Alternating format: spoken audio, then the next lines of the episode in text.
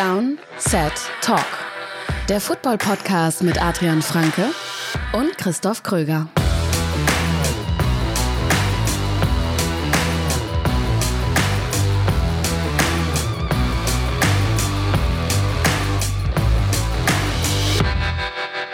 Folge Nummer 72 von Downset Talk mit mir, Christoph Kröger und auch diese Woche wieder alleine.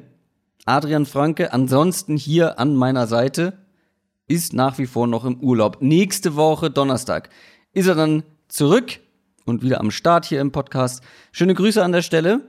Aber wir haben uns überlegt, wie können wir diese Auszeit von Adrian füllen und wir haben uns was ganz Besonderes überlegt und vorbereitet. Ich habe nämlich später in der Folge wieder einen Gast mit dabei und wir werden heute nur zu Beginn der Folge über NFL Football sprechen und dann im Hauptteil über College Football. Ich habe nämlich Jan Wegwert als Gast später am Start. Der ist ein richtiger College Football Experte und ich habe das Ganze schon mit ihm aufgezeichnet. Wir sprechen wirklich sehr, sehr ausführlich und vor allem eher sehr, sehr leidenschaftlich über die kommende College-Football-Saison. Wir sprechen über Spieler, die man kennen sollte. Ähm, wir sprechen über Spiele, die man gucken sollte. Aber dazu kommen wir im späteren Verlauf noch. Wir haben nämlich noch einiges vorher zu besprechen. Und vor allem haben wir uns vorher, oder ich in dem Fall, zu bedanken das war wirklich eine absurde Woche für uns, für Downset Talk. Wir haben fast 100 neue Special Team Mitglieder bei Patreon dazu bekommen. Das ist, äh, das ist, das ist äh, absolute Wahnsinn. Besonderer Dank geht an Steffen Jäger und Yannick. Die sind nämlich mit 20 Dollar mit dabei und Jan Henke mit 10 Dollar. Vielen, vielen Dank. Warum sind so viele neue Special Team Mitglieder diese Woche dazugekommen? Der Grund ist die Fantasy Bundesliga. Die haben wir letzte Woche angekündigt. Michael Klock, ein Hörer der ersten Stunde von Downset Talk, hat das Ganze organisiert und organisiert das nach wie vor tagtäglich und macht wirklich einen mega Job, weil der hat wirklich verdammt viel zu tun und das ist total positiv gemeint. Für ihn vielleicht ein bisschen stressig, aber insgesamt richtig cool, was da abgegangen ist in der letzten Woche. Wir haben nämlich seit der Ankündigung über 320 Anmeldungen für die Fantasy-Bundesliga. Wir haben jetzt schon unfassbar viele Regionalligen, in denen dann Fantasy Football gegeneinander gespielt wird und aus denen dann die Bundesliga kommende Saison entstehen soll. Ich meine, vielleicht brauchen wir bald irgendwie ein komplettes Ligasystem mit zweiter, dritter Kreisliga und so weiter, keine Ahnung, äh, wenn da jetzt noch mehr dazukommen. Aber über 320 Leute wollen da in der Fantasy-Bundesliga Fantasy Football gegeneinander spielen. Sehr, sehr cool. Und wenn ihr noch dazukommen wollt, geht das noch bis zum 19. August, 20 Uhr. Das ist die Deadline. Was ihr dafür machen müsst, ist ganz einfach nämlich Supporter bei Patreon sein, auf unserer Patreon-Seite von Downset Talk, auch Special Team genannt. Und was ihr auch noch braucht, ist ein Account bei Sleeper, der Fantasy-Plattform, die ich letzte Woche auch schon angepriesen habe. Sleeper.app heißt das Ganze, eine relativ neue Fantasy-Plattform. Da wird nämlich die komplette Fantasy-Bundesliga ausgetragen. Bei Patreon oder auch auf dem dazugehörigen Discord-Channel, zu dem ihr dann Zugang habt, gibt's das Anmeldeformular und alles weitere übernimmt dann Michael und sortiert euch ein in die unterschiedlichen Ligen. Aber es gibt noch eine absolut verrückte Sache, für die wir uns bedanken wollen. Wir haben nämlich auch unsere Hörerliga angekündigt, wo ihr gegen Adrian und mich Fantasy Football spielen könnt, so wie letztes Jahr. Und da haben wir einen Post rausgehauen den man liken und kommentieren muss, um mit in die Auslosung zu kommen. Und da gab es mittlerweile schon über 700 Bewerber für diese Hörerliga. Auch das hat uns wirklich äh, umgehauen. Gut, es werden wahrscheinlich nicht 700 Leute sein, weil man kann sich sowohl bei Twitter als auch bei Instagram oder auch bei YouTube ähm, auf dem Community-Tab bewerben. Also es werden wahrscheinlich 700 Bewerbungen insgesamt sein. So ist es vielleicht noch genauer. Ähm, ihr könnt euer Glück aber auf jeden Fall auch noch versuchen. Wir losen nächste Woche aus in der Folge Wie gesagt, den Post findet ihr bei Twitter auf unserer Seite, bei Instagram oder eben auch bei YouTube, falls man auf den anderen beiden Social Media Kanälen nicht unterwegs ist und diese Plattform meidet aus gewissen Gründen. Trotzdem vielen Dank für euren Support, vielen Dank für alle, die neu mit bei Patreon dabei sind, vielen Dank für eure ganzen Bewerbungen für die Hörerliga. Das vorab und jetzt wie gewohnt zu den Nachrichten. News aus der NFL. Es wurde ja wieder Football gespielt, auch wenn es nur Preseason Football ist. Ja, es waren die ersten Rookie Auftritte mit dabei. Ich möchte an dieser Stelle noch mal darauf hinweisen, Geduld zu bewahren, nicht über zu reagieren. Auch mir fällt das manchmal schwer, gebe ich zu. Vor allem, wenn ich dann einen Kyler Murray spielen sehe für die Cardinals und das wirklich gut aussah. Und ja, Daniel Jones sah auch sehr gut aus, hatte auch einen guten Drive. Trotzdem, es ist die erste Woche Preseason gewesen. Deswegen werden wir darüber jetzt noch nicht so viel sprechen. Wenn Adrian zurück ist, werden wir bestimmt auch unsere Preseason Takeaways machen, über die Preseason insgesamt sprechen und äh, was uns da besonders aufgefallen ist.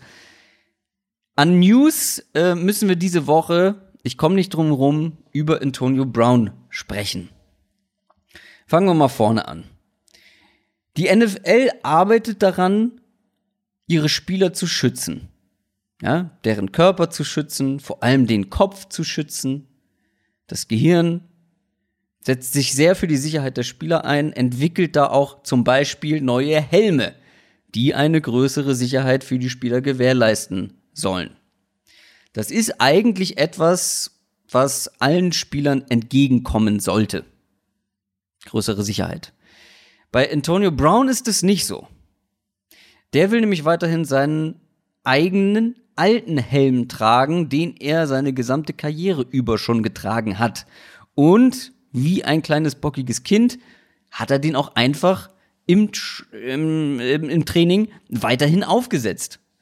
Dann wurde ihm gesagt, du, Antonio, hör mal, ähm, das darfst du nicht, es gibt jetzt neue Helme, das ist eine neue Regel, bitte setz den neuen auf. Da ist er dann tatsächlich sauer geworden und erstmal abgehauen.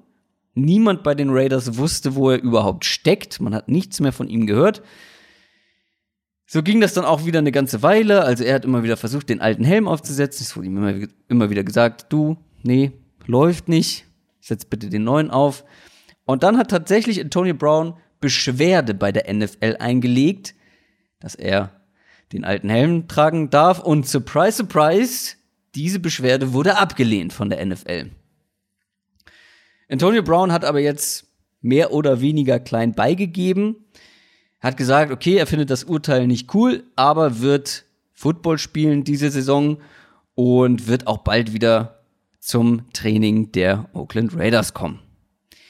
Ja, ich weiß, das Ganze klingt ein bisschen wie ein Scherz, klingt verdammt albern. Es ist aber kein Scherz.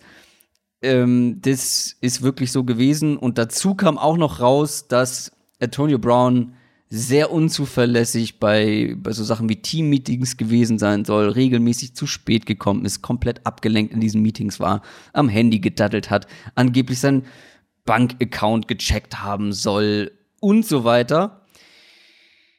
Auf der anderen Seite hört man aber auch immer wieder davon, dass wenn er dann bei den ähm, paar Trainingseinheiten, wo er dann dabei war, ähm, dass alle anderen Spieler durch ihn besser werden. Durch sein extrem hohes Niveau, ähm, das er selber nach wie vor hat und dass die Raiders quasi gar keine andere Wahl haben, als ihn zur Vernunft zu bringen und zurückzuholen, damit er im Training Camp mit dabei ist, damit eine möglichst gute Saison für die Raiders spielen kann. Das ist wirklich. Ich habe lange schon nicht mehr solche absurden Stories gehört aus der NFL wie die Sachen von Antonio Brown diese Woche. Und wenn ihr mich fragt nach der Vorgeschichte, die dieser Typ hat, der ist irgendwo irre. Also ich musste die ganze Zeit, als ich das gehört und gelesen habe, musste ich irgendwie so an so ja Rockstars denken, weil im Musikbusiness kriegt man das eigentlich relativ regelmäßig mit. So jemanden, der riesigen Erfolg hat, wahnsinnig talentiert ist und dann komplett durchdreht und wahnsinnig wird. Und ich will Antonio Brown jetzt nichts unterstellen und auch nicht den Teufel an die Wand malen. Aber das klingt schon alles sehr, sehr weird und unfassbar unprofessionell. Und das ist für mich das, das, der wichtigste Aspekt. Er verhält sich unfassbar unprofessionell. Und ich glaube auch nicht, dass das der letzte Aufreger gewesen ist bei Antonio Brown. Ich bin sehr gespannt, wie diese Story weitergeht, ähm, ob er dann den neuen Helm aufsetzt und wie viel er dann tatsächlich für die Raiders spielen wird. Kommen wir aber zu den Houston Texans. Da gibt es nämlich zwei News.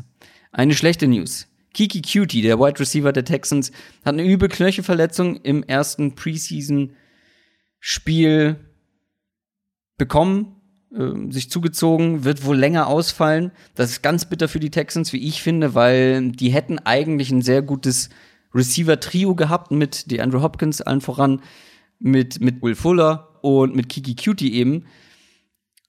Aber hinter Kiki Cutie gibt's einen massiven Qualitätsabfall, wie ich finde. Also, wenn man sich da mal den, den Depth Chart anguckt, das sind hauptsächlich undrafted Leute äh, aus dem letzten Jahr oder aus diesem Jahr. So Leute wie Chad Hansen, ähm, DeAndre Carter, da Steven Mitchell Jr. vielleicht auch noch das sind alles keine Namen, wo ich sage, okay, das ist ein äh, Nummer drei Receiver für die NFL. Da bin ich sehr gespannt, wie sie das auffangen, ob sie da noch mal aktiv werden vielleicht. Ähm, sie sind schon aktiv geworden, aber auf einer anderen Position. Nämlich haben sie eine sehr spannende Verpflichtung im Backfield getätigt. Duke Johnson ist von den Browns getradet worden für einen vierten Runden-Pick, der ein dritter Runden-Pick werden kann, wenn Duke Johnson für zehn Spiele als Active-Spieler gelistet wurde. Was bedeutet das für beide Teams? Für die Texans, die hatten ja, haben wir letzte Woche besprochen, Deontay Foreman gecuttet, den Running Back. Und da habe ich schon gesagt, das ist quasi Lamar Millers Backfield. Ob das jetzt gut oder schlecht ist, sei mal dahingestellt. Aber Lamar Miller war eigentlich so der einzige Name, ähm, den es da zu beachten gilt. Jetzt hat man aber mit Duke Johnson eine wirklich sehr spannende Matchup- und Receiving-Waffe im Backfield dazu bekommen. Eine, die man eigentlich bei den Texans schon sehr lange nicht mehr hatte. Vor allem nicht so eine talentierte. Ich finde, Duke Johnson ist wirklich ein sehr talentierter Spieler. Das hat man bei den Browns immer wieder gesehen. Vor allem eben als Receiver. Ich glaube auch, dass er auf der Receiver-Position zum Beispiel im Slot ein bisschen aushelfen kann und auch wird. Die Qualitäten bringt er auf jeden Fall mit. Nicht dauerhaft, natürlich mit, nicht, aber er kann diese Matchup-Waffe sowohl aus dem Backfield als eben auch als Receiver sein. Ähm, wie gesagt, ich finde es sehr spannend. Ähm, Lamar Miller wird nach wie vor der vor allem First und Second Down Runner werden für die kurzen Distanzen, für die Goal Line. Aber ich glaube, Duke Johnson wird viele Snaps bei den Texans sehen und vor allem viele Targets bekommen. Gerade wenn jetzt eben noch so einer wie Kiki Cutie ausfällt, werden die Running Backs noch wichtiger, auch im Passing Game. Und Duke Johnson macht, glaube ich, die Texans Offense ähm, besser, vor allem das Backfield auch variabler und gefährlicher. Für die Browns, die werden aktuell dadurch nicht besser. Klar, sie haben einen relativ talentierten Spieler abgegeben. Und die ersten acht Wochen, wo Kareem Hunt jetzt noch gesperrt ist, wird das natürlich vor allem die Nick Chubb Show bei den Browns im Backfield. Duke Johnson wollte unbedingt getradet werden, ähm, deswegen ist dieser Trade wahrscheinlich auch so früh passiert, sonst hätte man vielleicht gesagt, okay, wir warten bis in die Saison hinein, damit der Abstand bis äh, Kareem Hunt wiederkommt nicht so groß ist. Aber eben Duke Johnson wollte gern getradet werden. Jetzt hat man nicht mehr wirklich einen Receiving-Spezialisten im Backfield, Backfield mit dabei. Ähm, klar, drumherum hat man genug Talent bei den Browns, um das aufzufangen. Und Nick Chubb ist jetzt kein schlechter im Passing-Game. Natürlich nicht auf dem Niveau, wie es ein Duke Johnson ist, aber ich glaube, Nick Chubb wird vor allem die ersten Wochen ein klassischer Three-Down-Workhouse-Back für die Browns. Und was auch noch dazu kommt für die Browns, ein Viert- beziehungsweise ja sehr wahrscheinlich Drittrunden-Pick für einen ab Woche 8 dritten Running Back. Also ab Woche 8 machen wir uns jetzt vor, wären Nick Chubb und Kareem Hunt vor ihm in der Hackordnung unter den Running Backs bei den Browns. Und dafür einen möglicherweise Drittrunden-Pick zu bekommen, ist natürlich aus Browns Sicht wirklich hervorragend. Deswegen glaube ich auch, dass das zu einem großen Teil ein Win-Win-Trade ist für beide Seiten. Kann ich mir schon vorstellen. Das zu den News, das zur Einleitung. Jetzt hole ich gleich meinen Gast mit dazu für eine sehr ausführliche, sehr interessante und sehr leidenschaftlich geführte College Preview. Ich habe gar keinen Bumper, keinen musikalischen, keine musikalische Ankündigung für College. Was mache ich denn da? Na, überleg mir was. College Football Preview. Und für diesen Hauptteil haben wir uns was ganz Besonderes überlegt. Wir haben jetzt 71 Folgen Downset Talk über NFL gesprochen, über die NFL. Diese Woche ist die NFL aber nur ein kleiner Teil der Folge. Der Hauptteil wird sich mit College Football beschäftigen. College Football wird in Deutschland natürlich, wie die NFL auch, so nach und nach immer populärer. The Zone zeigt College Football. Ran fängt diese Woche, äh, diese Woche, diese Saison mit College Football an. Und wir wollen euch auch darauf so ein bisschen vorbereiten. Adrian und ich sind eher so die Casual College Football Gucker. Mein heutiger Gast ist das nicht, denn der ist wirklich College-Experte. Und jetzt hiermit quasi offizieller Downset Talk College Football Experte. Jan Wegwert ist heute mein Gast. Hallo. Moin, moin. Schön, endlich mal bei euch zu sein. Freue mich, ja, dass wir es freuen uns hat. auch. Ja, total. Ähm, du bist ja häufiger mal in Podcasts zu Gast. Ähm, Ja. Diesmal auch bei uns. Ähm, kannst du gleich noch mal erzählen, bei welchen, wo, du- wo du mal regelmäßig auftauchst. Aber vielleicht kennt dich der ein oder andere auch von deinem Blog. Triple Option heißt der. Das ist so dein Baby, würdest du es als dein Baby sozusagen bezeichnen in Sachen College Football? Ja, das kann man so sagen. Also den Blog gibt's jetzt noch gar nicht so lange. Der geht jetzt in sein drittes Jahr. Ich war vorher in einem Forum, ganz oldschool aktiv und habe da halt so meine Analysen zum College Football und zur Draft veröffentlicht und habe dann aber irgendwann gedacht, dass ich auf eigenen Beinen stehen will und habe dann eben diesen Blog eröffnet quasi und also auf den, dem Triple Option Blog, tripleoption.wordpress.com ähm, ja, poste ich dann einfach ähm, Reviews und Previews zu den einzelnen Wochen und zur Draft dann äh, natürlich auch Analysen zu verschiedenen Positionen oder Spielern. Und äh, das Ganze in klein gibt's dann auch noch bei Twitter, at Ja. Gianni Vanzetti. Da äh, gibt's dann sozusagen die Live-Berichterstattung, wenn man so will, äh, während Ja. der College-Spiele. Den, äh, dein Twitter-Handle hätte ich natürlich auch noch an dieser Stelle erwähnt, weil darüber kennen wir dich, glaube ich, hauptsächlich. Also Adrian vor allem, beziehungsweise ich kenne dich tatsächlich nur über Twitter äh, oder ursprünglich. Ähm, du erzählst uns heute ein bisschen was über die kommende College-Football-Saison. Vorher, bevor ich es vergesse, bei welchen Podcasts tauchst du regelmäßig auf? Tauchst du in welchen noch regelmäßig auf? Ja, oder? Ja, also jetzt nehmen wir mal die weg, wo ich Gast bin. Ich bin bei den Sofa Quarterbacks auf Sportradio 360 regelmäßig äh, am Start, kommentiere und analysiere da sowohl NFL als auch College Football, aber mit klarem Fokus auf Letzteres. Also College Football, äh, die Sofa Mhm. Quarterbacks, so heißt es ab dieser Saison auch, äh, erscheinen auch einmal pro Woche. Da gibt's dann eben auch die Zusammenfassung der Spiele vom Wochenende, ein Vorschau auf die nächste Woche und so weiter. Also das, was wir für die NFL machen, machst du dann da für College Football. Aber das ist auch ein gutes Stichwort. Wir gucken heute mal so auf die zehn Spieler, die man auf dem Zettel haben sollte für die kommende Saison. Dann hast du noch so ein paar Geheimtipps, nenne ich es mal, mit dabei.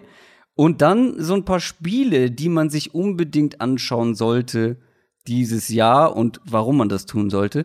Ich finde ja bei der NFL schon teilweise schwierig, bei 32 Teams ähm, alle gleichmäßig zu verfolgen und wirklich alles irgendwie mitzubekommen, ähm, alle Spiele zu gucken. Jetzt gibt es, glaube ich, wenn ich das richtig gesehen habe, 130 College-Teams, so roundabout. Ja, ähm, Ziemlich genau viel, sogar. Ziemlich genau, okay. Äh, wie viel kann man da gucken und verfolgen? Also man muss so sagen, es gibt 130 College Football Teams in der FBS, also in der ersten, Divi in der ersten Division im oberen Segment sozusagen. Es Okay. gibt natürlich noch sehr viel mehr College Football Teams dann in der FCS und in der Division 2 und Division 3. Also die meisten oder viele Unis haben eben auch ein College Football Team und äh, natürlich achtet man da besonders auf die großen Conferences, auf die großen Teams und Mhm. äh, das spitzt sich dann natürlich am Ende der Saison eben zu, je nachdem, wen man dann neben seinem eigenen Lieblingsteam favorisiert, wer dann eben äh, eine Chance hat, in die Halbfinals äh, der, der Playoffs zu kommen oder eben die eigene Conference zu gewinnen. Von daher, man beobachtet natürlich nicht alle 130 Teams, da sind noch viel ja. zu viel Gurken dabei, äh, sondern man guckt und auch nur in der und dann nur in der FBS und dann gibt's ja noch die anderen die anderen genau. Ligen, die da drunter sind. Also, also gibt's ja noch mehr Gurken. In der in der FCS, also in der quasi dem zweiten Segment der der ersten Division, da gibt's ja eine, eine größere Playoffs. Da gucke ich in der Tat auch mal zu, weil das durchaus schon sehr ansehnlicher Football ist. Aber ich gucke mir natürlich jetzt nicht jedes Spiel irgendeines sehr mittelklassigen Programms an und es ist ja auch sowieso unmöglich, da ja eine ganze Menge Spiele zeitgleich laufen. Ich habe tatsächlich einen Teamkollegen beim Flag Football, der hat in der Division 2 äh, College Football gespielt. Das weißt ist dann noch eine Liga drunter, ne? Das ist noch eine Liga drunter. Da habe ich, da äh, habe ich überhaupt keine Ahnung von. Da hört es dann auf. Sagen. Ja, total. Okay, das beruhigt mich aber ein bisschen. ähm, nee, ich kann dir leider gerade nicht mehr sagen, äh, welches Team. Ähm, müsste ich noch mal fragen, müsste ich noch mal in Erfahrung bringen.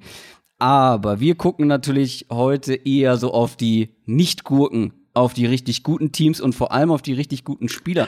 Wir haben also ähm, die zehn Player to Watch ähm, rausgesucht, beziehungsweise du hast sie rausgesucht.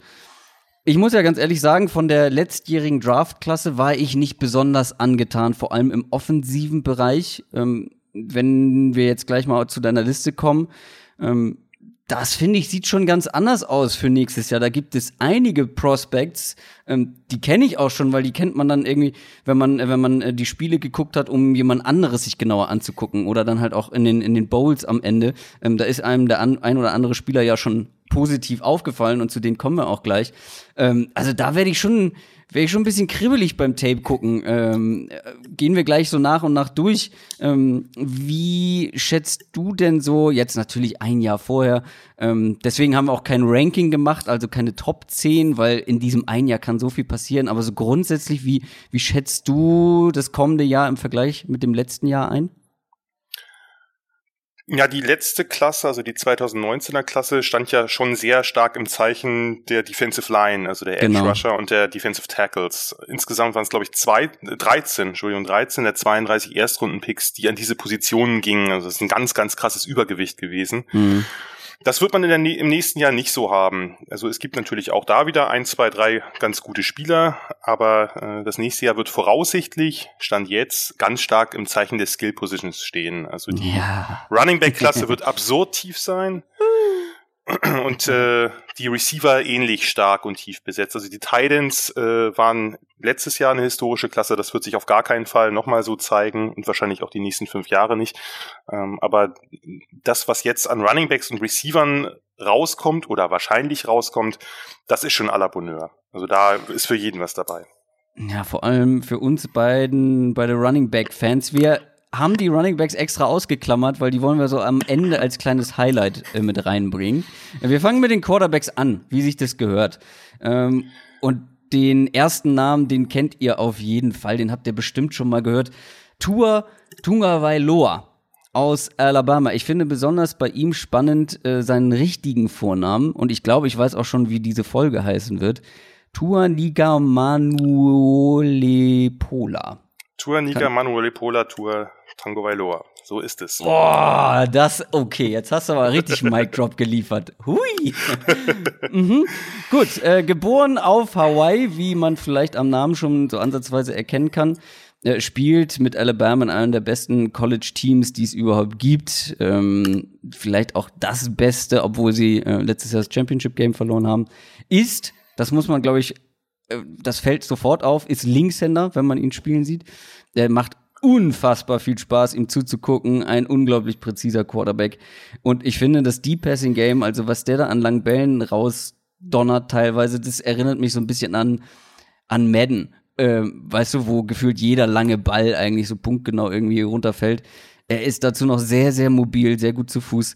Ähm, ich habe bei mir hier aufgeschrieben, quasi Alabamas Antwort auf Kyler Murray, oder wie siehst du das? Ja, das würde ich vielleicht nicht ganz so sehen, weil äh, Tango Vailoa nicht so mobil ist wie Murray und auch nicht diese Explosivität ja. im Lauf hat. Aber er ist dafür als Passer weiter, äh, meiner ja. Meinung nach sogar deutlich weiter. Also äh, Tango Vailoa ist kein übergroßer Quarterback, der ist mit 6'1 angegeben. Die tatsächliche Größe wird man erst bei den Messungen vor der Draft erfahren. Also da sind die College-Teams nicht immer sehr korrekt, manchmal sogar sehr, sehr deutlich daneben. Es kommt ungefähr hin. Ähm, bei, bei ihm ist es halt, du hast es ja gerade schon gesagt, es sieht einfach alles so spielend leicht aus. Ja. Er ist ein Lefty, er ist, er ist ziemlich komplett, er ist mobil, er ist aber ein eindeutiger Pass-First-Quarterback. Also er ist jemand, der dann äh, den Lauf nimmt, wenn wirklich nichts offen ist. Aber er ist, mhm. Also das, was mich am meisten beeindruckt, ist eigentlich, also da zwei Punkte vielleicht, wo fange ich an? Die tolle Pocket Presence, der hat ein wahnsinniges äh, Footwork, der wirkt dabei extrem geschmeidig, gleitet quasi durch die Pocket, ja. nimmt selten unnötige Schritte und bekommt bei Druck auch keine Happy Feet, also dass er da so nervös herumzappelt oder so, das äh, passiert eigentlich mhm. nicht. Es hat einen herausragenden Football-IQ, wie es so schön heißt, der erkennt Coverages sehr, sehr gut schon vor dem Snap, er ist gegen Clemson im Finale in ein, zwei Fallen getappt, die ihm der Defense Coordinator da gestellt hat. Aber grundsätzlich kann er einfach unfassbar schnell seine Reads abklappern, also durch diese Progressions gehen. Ziel 1, Ziel 2, Ziel 3, Ziel 4 ja. und kommt ganz schnell eben auch bei den hinteren Optionen an, bevor der Druck der Defense bei ihm einschlägt. Also das deutet darauf hin, dass und seine Feldübersicht einfach überragend gut ist. Ähm, du hast gerade das Championship Game angesprochen. Ähm, das haben dann auch so Casual-Gucker wie, wie ich natürlich gesehen. Und da hat er ja, glaube ich, in einem der ersten Würfe eine Interception geworden, Pick mhm. Six geworfen. Ähm, und da hatten viele Befürchtungen, dass er da mental jetzt so ja das erste Mal so richtig gefordert ist, weil äh, man muss wissen, Alabama gewinnt auch viele Spiele ähm, im Laufe der Saison sehr, sehr hoch und sehr, sehr einfach. Ähm, und hier war dann mal so richtig unter Druck, war dafür verantwortlich, dass sein Team in Rückstand geraten ist, hat sich dann ja aber sehr, sehr gut, sehr mental stark wieder in dieses Spiel zurückgekämpft, oder nicht? Auch wenn man es am Ende verloren hat. Ja. Grundsätzlich ja, auf jeden Fall. Also das Problem bei Alabama unter Tango Vailoa, das war früher schon auch so, aber nicht ganz so extrem, ist, dass er mit seinem Passing Game und dann der traditionell herausragenden Defense, dass die einfach jeden Gegner platt gemacht haben und dass er äh, die ersten, ich weiß es nicht mehr, ungefähr zehn Spiele keinen einzigen Snap im vierten Viertel genommen hat, weil die Spiele immer schon vorher entschieden waren. Das heißt, äh, er hat natürlich jetzt nicht so viel gelernt, in Big Games zu liefern. Das waren eigentlich genau. erst die letzten beiden. Äh, das SEC Championship Game gegen Georgia, da hat er sich verletzt. Da ist dann sein Backup, der vorherige äh, Starter Jalen Hurts reingekommen, der hat das Spiel gewonnen und dann eben dieses Spiel gegen Clemson, wo er zum ersten Mal so ein bisschen irdisch aussah. Das muss man mhm. vielleicht so sagen. Also er hat ein, zwei der Brent Venables, der Defensive Coordinator von Clemson hat ihm da ein, zwei so eine, so eine Honeypots hingestellt, wenn man so will. Also so Coverage Disguises, die äh, ihm etwas anderes verraten haben, als dann tatsächlich passiert ist. Und da war er in, in ein paar Fällen überfordert. Grundsätzlich äh, möchte ich da aber nicht zu viel oder dem nicht zu viel Gewicht beimessen, weil das war einfach eine Wahnsinnssaison. Und wenn ich vielleicht noch mal kurz auf seine größte Stärke eingehen darf, zumindest meiner Meinung nach, das ist halt diese Genauigkeit. Du hast es ja schon so ein bisschen ja. angesprochen und damit meine ich nicht nur, wie viel Prozent der Pässe er komplettiert, sondern dieses Ballplacement ja. von ja. ihm. Also total. er ist bei Jump Balls, bei Comeback Routes, bei Fade Routes, er platziert den Ball Zentimeter genau so, dass halt nur sein Receiver eine Chance auf den Catch hat. Und das Beeindruckendste finde ich äh, bei so Slants und Crossern, also bei äh, Routen, die nach innen gehen, da legt er den Ball so ja, fast Millimeter genau in den Lauf, dass der Receiver keinen extra Schritt nehmen muss, sondern im vollen Lauf gleich weiter und die größtmöglichen Yards after Catch produzieren kann. Also es ist, es sieht toll aus. Der, ja. Die Bälle kommen auch noch mit so viel Zip an. Also das ist einfach für Ästheten, für Football-Ästheten ein, ein toller Spieler. Das ja. ist ganz klar. Das war das, was ich meinte mit, es macht einfach unglaublich viel Spaß, dem auch zuzugucken. Also ich habe ähm, natürlich, Alabama-Spiele ähm, sieht man regelmäßig mal im Laufe der Saison, aber dann natürlich auch, wenn ich mich auf den Draft vorbereite, kommt man natürlich immer wieder zu Alabama-Spielern, ähm, auch in der Offense. Ähm, und dann sieht man natürlich auch ein, ein Tour, oder habe ich Tour dann schon einige Male gesehen und das ist wirklich, also wie, wie ich schon meinte, ein bisschen teilweise so wie bei Madden mit so einem ähm, völlig übertrieben gerateten Quarterback. Das ja. sieht wirklich teilweise so einfach und easy aus, wie er das macht. Das macht wirklich unglaublich viel Spaß, dem zuzugucken. Ich bin sehr gespannt, wie er sich jetzt im Laufe dieser Saison entwickelt und vor allem dann auch wieder in den, in den großen Spielen, wie er da das nächste Jahr aussieht. Ähm, aber wenn wir jetzt mal, wir haben eben schon so einen kleinen Vergleich zur letztjährigen Draftklasse gemacht wenn wir mal auf die Quarterbacks gucken, ähm, die jetzt in die NFL gekommen sind, da war ich ja auch ein bisschen skeptischer, da war ich nicht so wirklich begeistert, außer von Kyler Murray. Ähm, wo hättest du ihn denn jetzt mal angenommen, er wäre dieses Jahr schon in den Draft gekommen, ähm, wo hättest du ihn denn so ungefähr eingeordnet? Für mich ganz klar eine Eins. Mhm. unter den Quarterbacks. Also ich war sogar, ich muss äh, gestehen, ich bin, äh, war der Gruppe Haskins zugeneigt, nicht der Gruppe Murray. Ähm, Oho, okay. Also habe die beiden nicht so weit auseinander gehabt, aber habe sie beide nicht als absolute Top-Prospects gesehen. Mhm. Und Tango Vailoa ist für mich äh, ein Top-Prospect. Was man bei ihm nur bedenken muss, und das ist eine Sache, die kann sich schnell verstetigen, sind seine Verletzungsprobleme. Er ist kein großer Quarterback, er ist natürlich relativ oder zumindest ansatzweise kräftig gebaut, aber er hat immer wieder kleine Probleme mit Verletzungen gehabt, die ganze Saison über, Knie und Knöchel insbesondere, und die haben seine Effektivität halt stark behindert. Äh, da muss man eben schauen, wie sich das jetzt in dieser Saison zeigt, wenn das wieder auftritt dann kann das durchaus natürlich auch sein, dass die Scouts ihn runtergraden, weil das mhm. man man merkte in den gerade in den letzten Spielen, wo er dann so ein bisschen banged up war, dass das Manövrieren in der Pocket nicht mehr so flüssig lief, dass er auch gegen gegen Pressure etwas anfälliger war. Das war das hat schon auch seinen Grund gehabt, dass diese beiden Spiele so eng waren. Das lag natürlich an der Qualität der Gegner, ganz klar, aber das lag ja, die Clemson Defense ist ja natürlich auch nicht ohne richtig, gewesen, ne? Richtig. Und letztlich äh, in, in, im geringeren Maße kann man das auch über die Georgia Defense davor sagen. Nur es lag eben auch daran, dass man merkte, dass er, dass er eben nicht 100% körperlich da war. Aber sonst, für mich ist das so ein Typ, der wäre der ideale West Coast Quarterback. Also wenn jemand eine, eine Offense spielt, die so ein bisschen diese West Coast Elemente hat, da, da würde er, glaube ich, ein Star werden. Also die Beweglichkeit hat er, die Entscheidungsschnelligkeit hat er und eben diese Genauigkeit bei diesen, bei diesen kurzen Pässen gerade, die sofort rauszufeuern, mitten sozusagen direkt in den Lauf, das ist,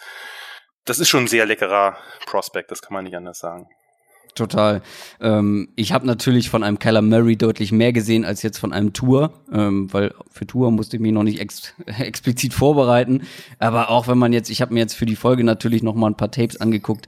Ähm, ich glaube, ich hätte auch Tour ähm, auf jeden Fall davor, weil das ist einfach deutlich kompletter insgesamt und auch nicht so sehr auf den auf die Athletik ähm, auf ja auf den auf den Run fixiert wie ein Kyler Murray ist teilweise ja war, der auch ganz oft äh, quasi ein Play abgebrochen hat, sehr früh schon, ähm, weil er wusste, er kann das einfach das First Down zum Beispiel erlauben. Aber kommen wir mal zu einem ganz anderen Quarterback, der nächstes Jahr im Draft dabei sein wird. Auch der Name ist schon öfter gefallen, glaube ich, ähm, nämlich Justin Herbert. Der ist vor allem im Zusammenhang mit den Broncos in der oder Anfang des Jahres ziemlich oft gefallen, Quarterback aus Oregon. Der war wirklich wahnsinnig gehypt zwischenzeitlich in der im Laufe der, der College-Saison. Ist vielleicht weniger aufregend als Tour, ähm, aber dafür mehr so ein, ich nenne es mal klassisches Quarterback-Prospect, ja, also viel mehr dieser Pocket-Passer jetzt im Vergleich äh, zu einem Tour oder natürlich auch zu einem Kyler Murray. Ich finde, auch den habe ich mir jetzt noch mal neu angeguckt. Ähm, das sieht teilweise schon sehr nach NFL aus, wenn man sich, wenn, wenn man ihn spielen sieht kann gefühlt jeden Wurf theoretisch, ob mit ganz viel Touch oder ähm, ja brutal rauspfeffern mit ganz viel Zip, wie du so schön gesagt hast. Auch das ist auf seine Art und Weise sehr beeindruckend. Trotzdem habe ich das Gefühl, dass dieser dieser große Hype, den es irgendwie zwischendurch mal gab, so ein bisschen abgenommen hat. Oder lag das nur daran, dass er dann irgendwann gesagt hat, nee, ich spiele noch ein Jahr im College und gehe noch nicht in den Draft? Ich könnte mir vorstellen, dass es vor allem an letzterem lag, weil man natürlich immer guckt, welche Quarterbacks, die schon äh, sich zur Draft melden können, melden sich dann auch. Und mhm. er war eigentlich ein, ein klassischer Kandidat. Er hat jetzt drei Jahre Starter-Erfahrung gehabt. Das ist ja durchaus wichtig. Das ist ja auch was, was bei Haskins immer wieder angemerkt wurde und bei Murray ja. eben auch ein bisschen ein Jahr. Wie können sich eigentlich vielleicht Defensive Coordinator Defenses auf den einstellen, wenn sie ein bisschen mehr Tape von dem haben? Er wird nach dieser Saison jetzt vier Jahre Starter-Erfahrung haben. Das ist natürlich beträchtlich. Mehr geht nicht. Es sei denn, man kriegt noch irgendwo ein fünftes Jahr rausgedrückt. Das ist ja eher selten. Ja, du hast im Grunde recht. Ich würde nur trotzdem äh, anmerken, dass Tour schon auch ein Pocket Passer ist. Also Tour ist keiner, der jetzt äh, unbedingt rumlaufen muss. Ja, nicht muss, aber es ja auch durchaus kann. Ich finde, ja, Tour ja, ja. ist sehr gut ja, aus, Einer, aus einer Pocket, aber ich würde ihn schon als auch mobilen Quarterback bezeichnen, weil er das eben sehr, sehr gut kann. Und ich weiß nicht, wie ein, wie ein Justin Herbert das dann macht. Ähm der ist, der ist nicht unmobil. Das muss man, äh, okay. äh, muss man vielleicht dazu sagen. Also er ist, äh, natürlich hat er, ist, ein, ist ein ganz anderer Typ. Ja. Mit, mit, er ist angegeben mit 6'6", 235. Das sind ja noch über prototypische Quartermaße quasi. quasi. Ja, ist also groß, ist ne? Er ist, ist riesig ja. und auch ähm, ja, also ich finde auch durchaus, ich weiß nicht, ob die 235 jetzt stimmen, vielleicht wirkt er ein bisschen schlanker, aber er ist auf jeden Fall äh, ein Turm. Hm, ja, ja, das fällt gesagt, auf das, sofort. Das, das, äh, er jetzt für seine Senior Season nach Oregon zurückgeht, das, also er hat das damit begründet, dass er kommt auch daher, er kommt aus Eugene selber, also aus dem Ort, wo das College ist, und er hat halt die Chance gehabt, mit seinem Bruder Patrick Herbert, einem Titan, der jetzt zu Oregon gewechselt ist, zumindest ein Jahr zusammen zu spielen, und das wollte er Aha. unbedingt machen. Das ist aber auch was, was bei Scouts manchmal so ein bisschen negativ ankommen kann, ist, der müsste doch eigentlich den Drive haben, jetzt hochzugehen und sich ja, bei den Besten so zu beweisen. Ne? genau. Ja. Also ich sehe das nicht so. Ich finde das immer sympathisch, wenn jemand äh, sich entscheidet, äh, die College-Karriere durchzuziehen. Aber das ist natürlich die Entscheidung der Spieler. Nee, also was, was du sagtest, der hat einen tollen Arm, also einen Monsterarm, nicht nur einen tollen ja. Arm, einen tollen Armatur auch, aber der hat einen Monsterarm, der kann eigentlich jeden Spot auf dem Feld anwerfen. Der nimmt ja. halt gern die Tiefenpässe, und ich, wie gesagt, der ist mobiler, als man denkt. Sieht natürlich nicht so aus, weil ein so großer Spieler muss erstmal in Gang kommen. Das ist nicht unbedingt immer elegant. Aber der kann halt wirklich auch gut Plays außerhalb der Pocket machen. Der hat immer die mhm. Augen downfield, der sucht nach Anspielstationen und der hat auch einen guten Wurf aus dem Lauf heraus. Das ist oft relativ beeindruckend, finde ich schon. Und ja, man wird sehen, wie er sich da noch verbessert. Das ist ja alles nicht gesagt, dass die nach drei Jahren dann schon am Ende ihrer Entwicklung ja. angekommen sind. Also du hast die tiefen Bälle ähm, angesprochen und den, den krassen Arm. Also wenn man diese tiefen Bälle sieht, wie schnell die eine Distanz zurücklegen, da habe ich teilweise echt nicht schlecht gestaunt. Also man kennt ja ähm, es gibt ja ganz oft Leute, die sagen, hier, aber ähm, guck mal, Joe Flacco kann auch weit werfen. Aber wie lange der Ball in diese Richtung unterwegs ist, weil er ihm eben genug Luft mitgeben muss, ne? genug, ja, ihn quasi einen großen Bogen werfen muss. Und dieser Justin Herbert pfeffert diese Dinge mit einer Wucht, eine Distanz weit. Das ist wirklich äh, schwer beeindruckend. Aber auf der anderen Seite hat er eben auch den oft angesprochenen Touch ähm, mhm. den man zum Beispiel bei einem Drew Lock, also zumindest ich, ja. äh, weitestgehend vermisst hat. Ah, ja, absolut richtig. Also Herbert ist äh, der bessere Prospect als Drew Lock. Das muss natürlich nicht immer was heißen dann später, in der NF wie es in der NFL aussieht, dass da gibt es so viele Variablen, die da eine Rolle spielen, die wir jetzt nicht bedenken mhm. können. Aber als Prospect ist er weiter. Und bei Flacco, ja, Flacco hat als, als jüngerer Spieler auch sehr gut rausgefeuert, aber der hat halt nicht die Genauigkeit gehabt. Der hat einen starken Arm, aber der war ja. auch tief halt oft sehr unpräzise. Und das ist bei Herbert nicht ganz so. Also er hat so Phasen, wo er sehr inkonstant ist. Da funktioniert es mit seinen Mechanics nicht so, das sieht nicht ganz sauber aus beim Release des Balles, aber auch der Stellung der Füße und des Unterkörpers, das ist, da muss er so ein bisschen noch dran arbeiten. Ähm, aber er hat eben auch diese, so ein bisschen diese Ganzlinger-Mentalität. Der kann äh, den Ball verschieden loswerden, also auch mit so einer mit so einer Sidearm Delivery oder so wie man das von mhm. Pat Mahomes oder früher Brett Favre ke äh, kennt. Das der kann halt quasi den Arm schon entsprechend anpassen von wo der Druck kommt und so da gibt es durchaus spektakuläre Plays, aber er ist natürlich auch relativ selbstbewusst. Der pfeffert den Ball halt auch in kleinste Fenster, weil er glaubt, dass der Ball ankommt und in 0, nix da ist. Das ist natürlich ja. in der NFL kann das auch immer mal schiefgehen, aber das ist natürlich jetzt sehr weit ins Voraus gedacht. Du hast mir diese Liste mit den zehn Spielern geschickt und da steht ein Tour über Justin Herbert. Wir haben extra gesagt, du willst die nicht ranken, weil das ein Jahr vorher noch viel zu ungewiss ist, viel zu viele ja, Variablen da auch noch mit reinspielen. Aber würdest du sie Stand heute auch in dieser Reihenfolge sozusagen lassen? Wenn heute Stand Draft heute wäre? Stand heute, ja, ich muss vielleicht gleich einmal ganz kurz noch ausholen dürfen zu der Liste, aber äh, Stand heute würde ich in der Tat Tour über Justin Herbert ranken. Es Und beide über Kyler Murray? also dann, dann muss ich jetzt doch vielleicht einmal kurz ausholen. Hey, ja, es, ist, es ist so, es ist so, ich habe, äh, also wir hatten ja sagen vielleicht für die Hörer und Hörerinnen, wir hatten das äh, überlegt, dass wir eben zehn Prospects vorstellen und zehn Prospects, die halt als herausragende Prospects gelten, zum aktuellen Zeitpunkt, also jetzt vor der Saison, ist das letztlich nur ein grober Anhaltspunkt. Also zum einen haben wir natürlich Spieler nicht dabei, die sich noch gar nicht für die nächste Draft melden können. Also Spieler wie der Trevor Lawrence, der Quarterback von Clemson oder Rondale ja. Moore, der Receiver von Purdue, die kommen halt in dieser Aufzählung nicht vor.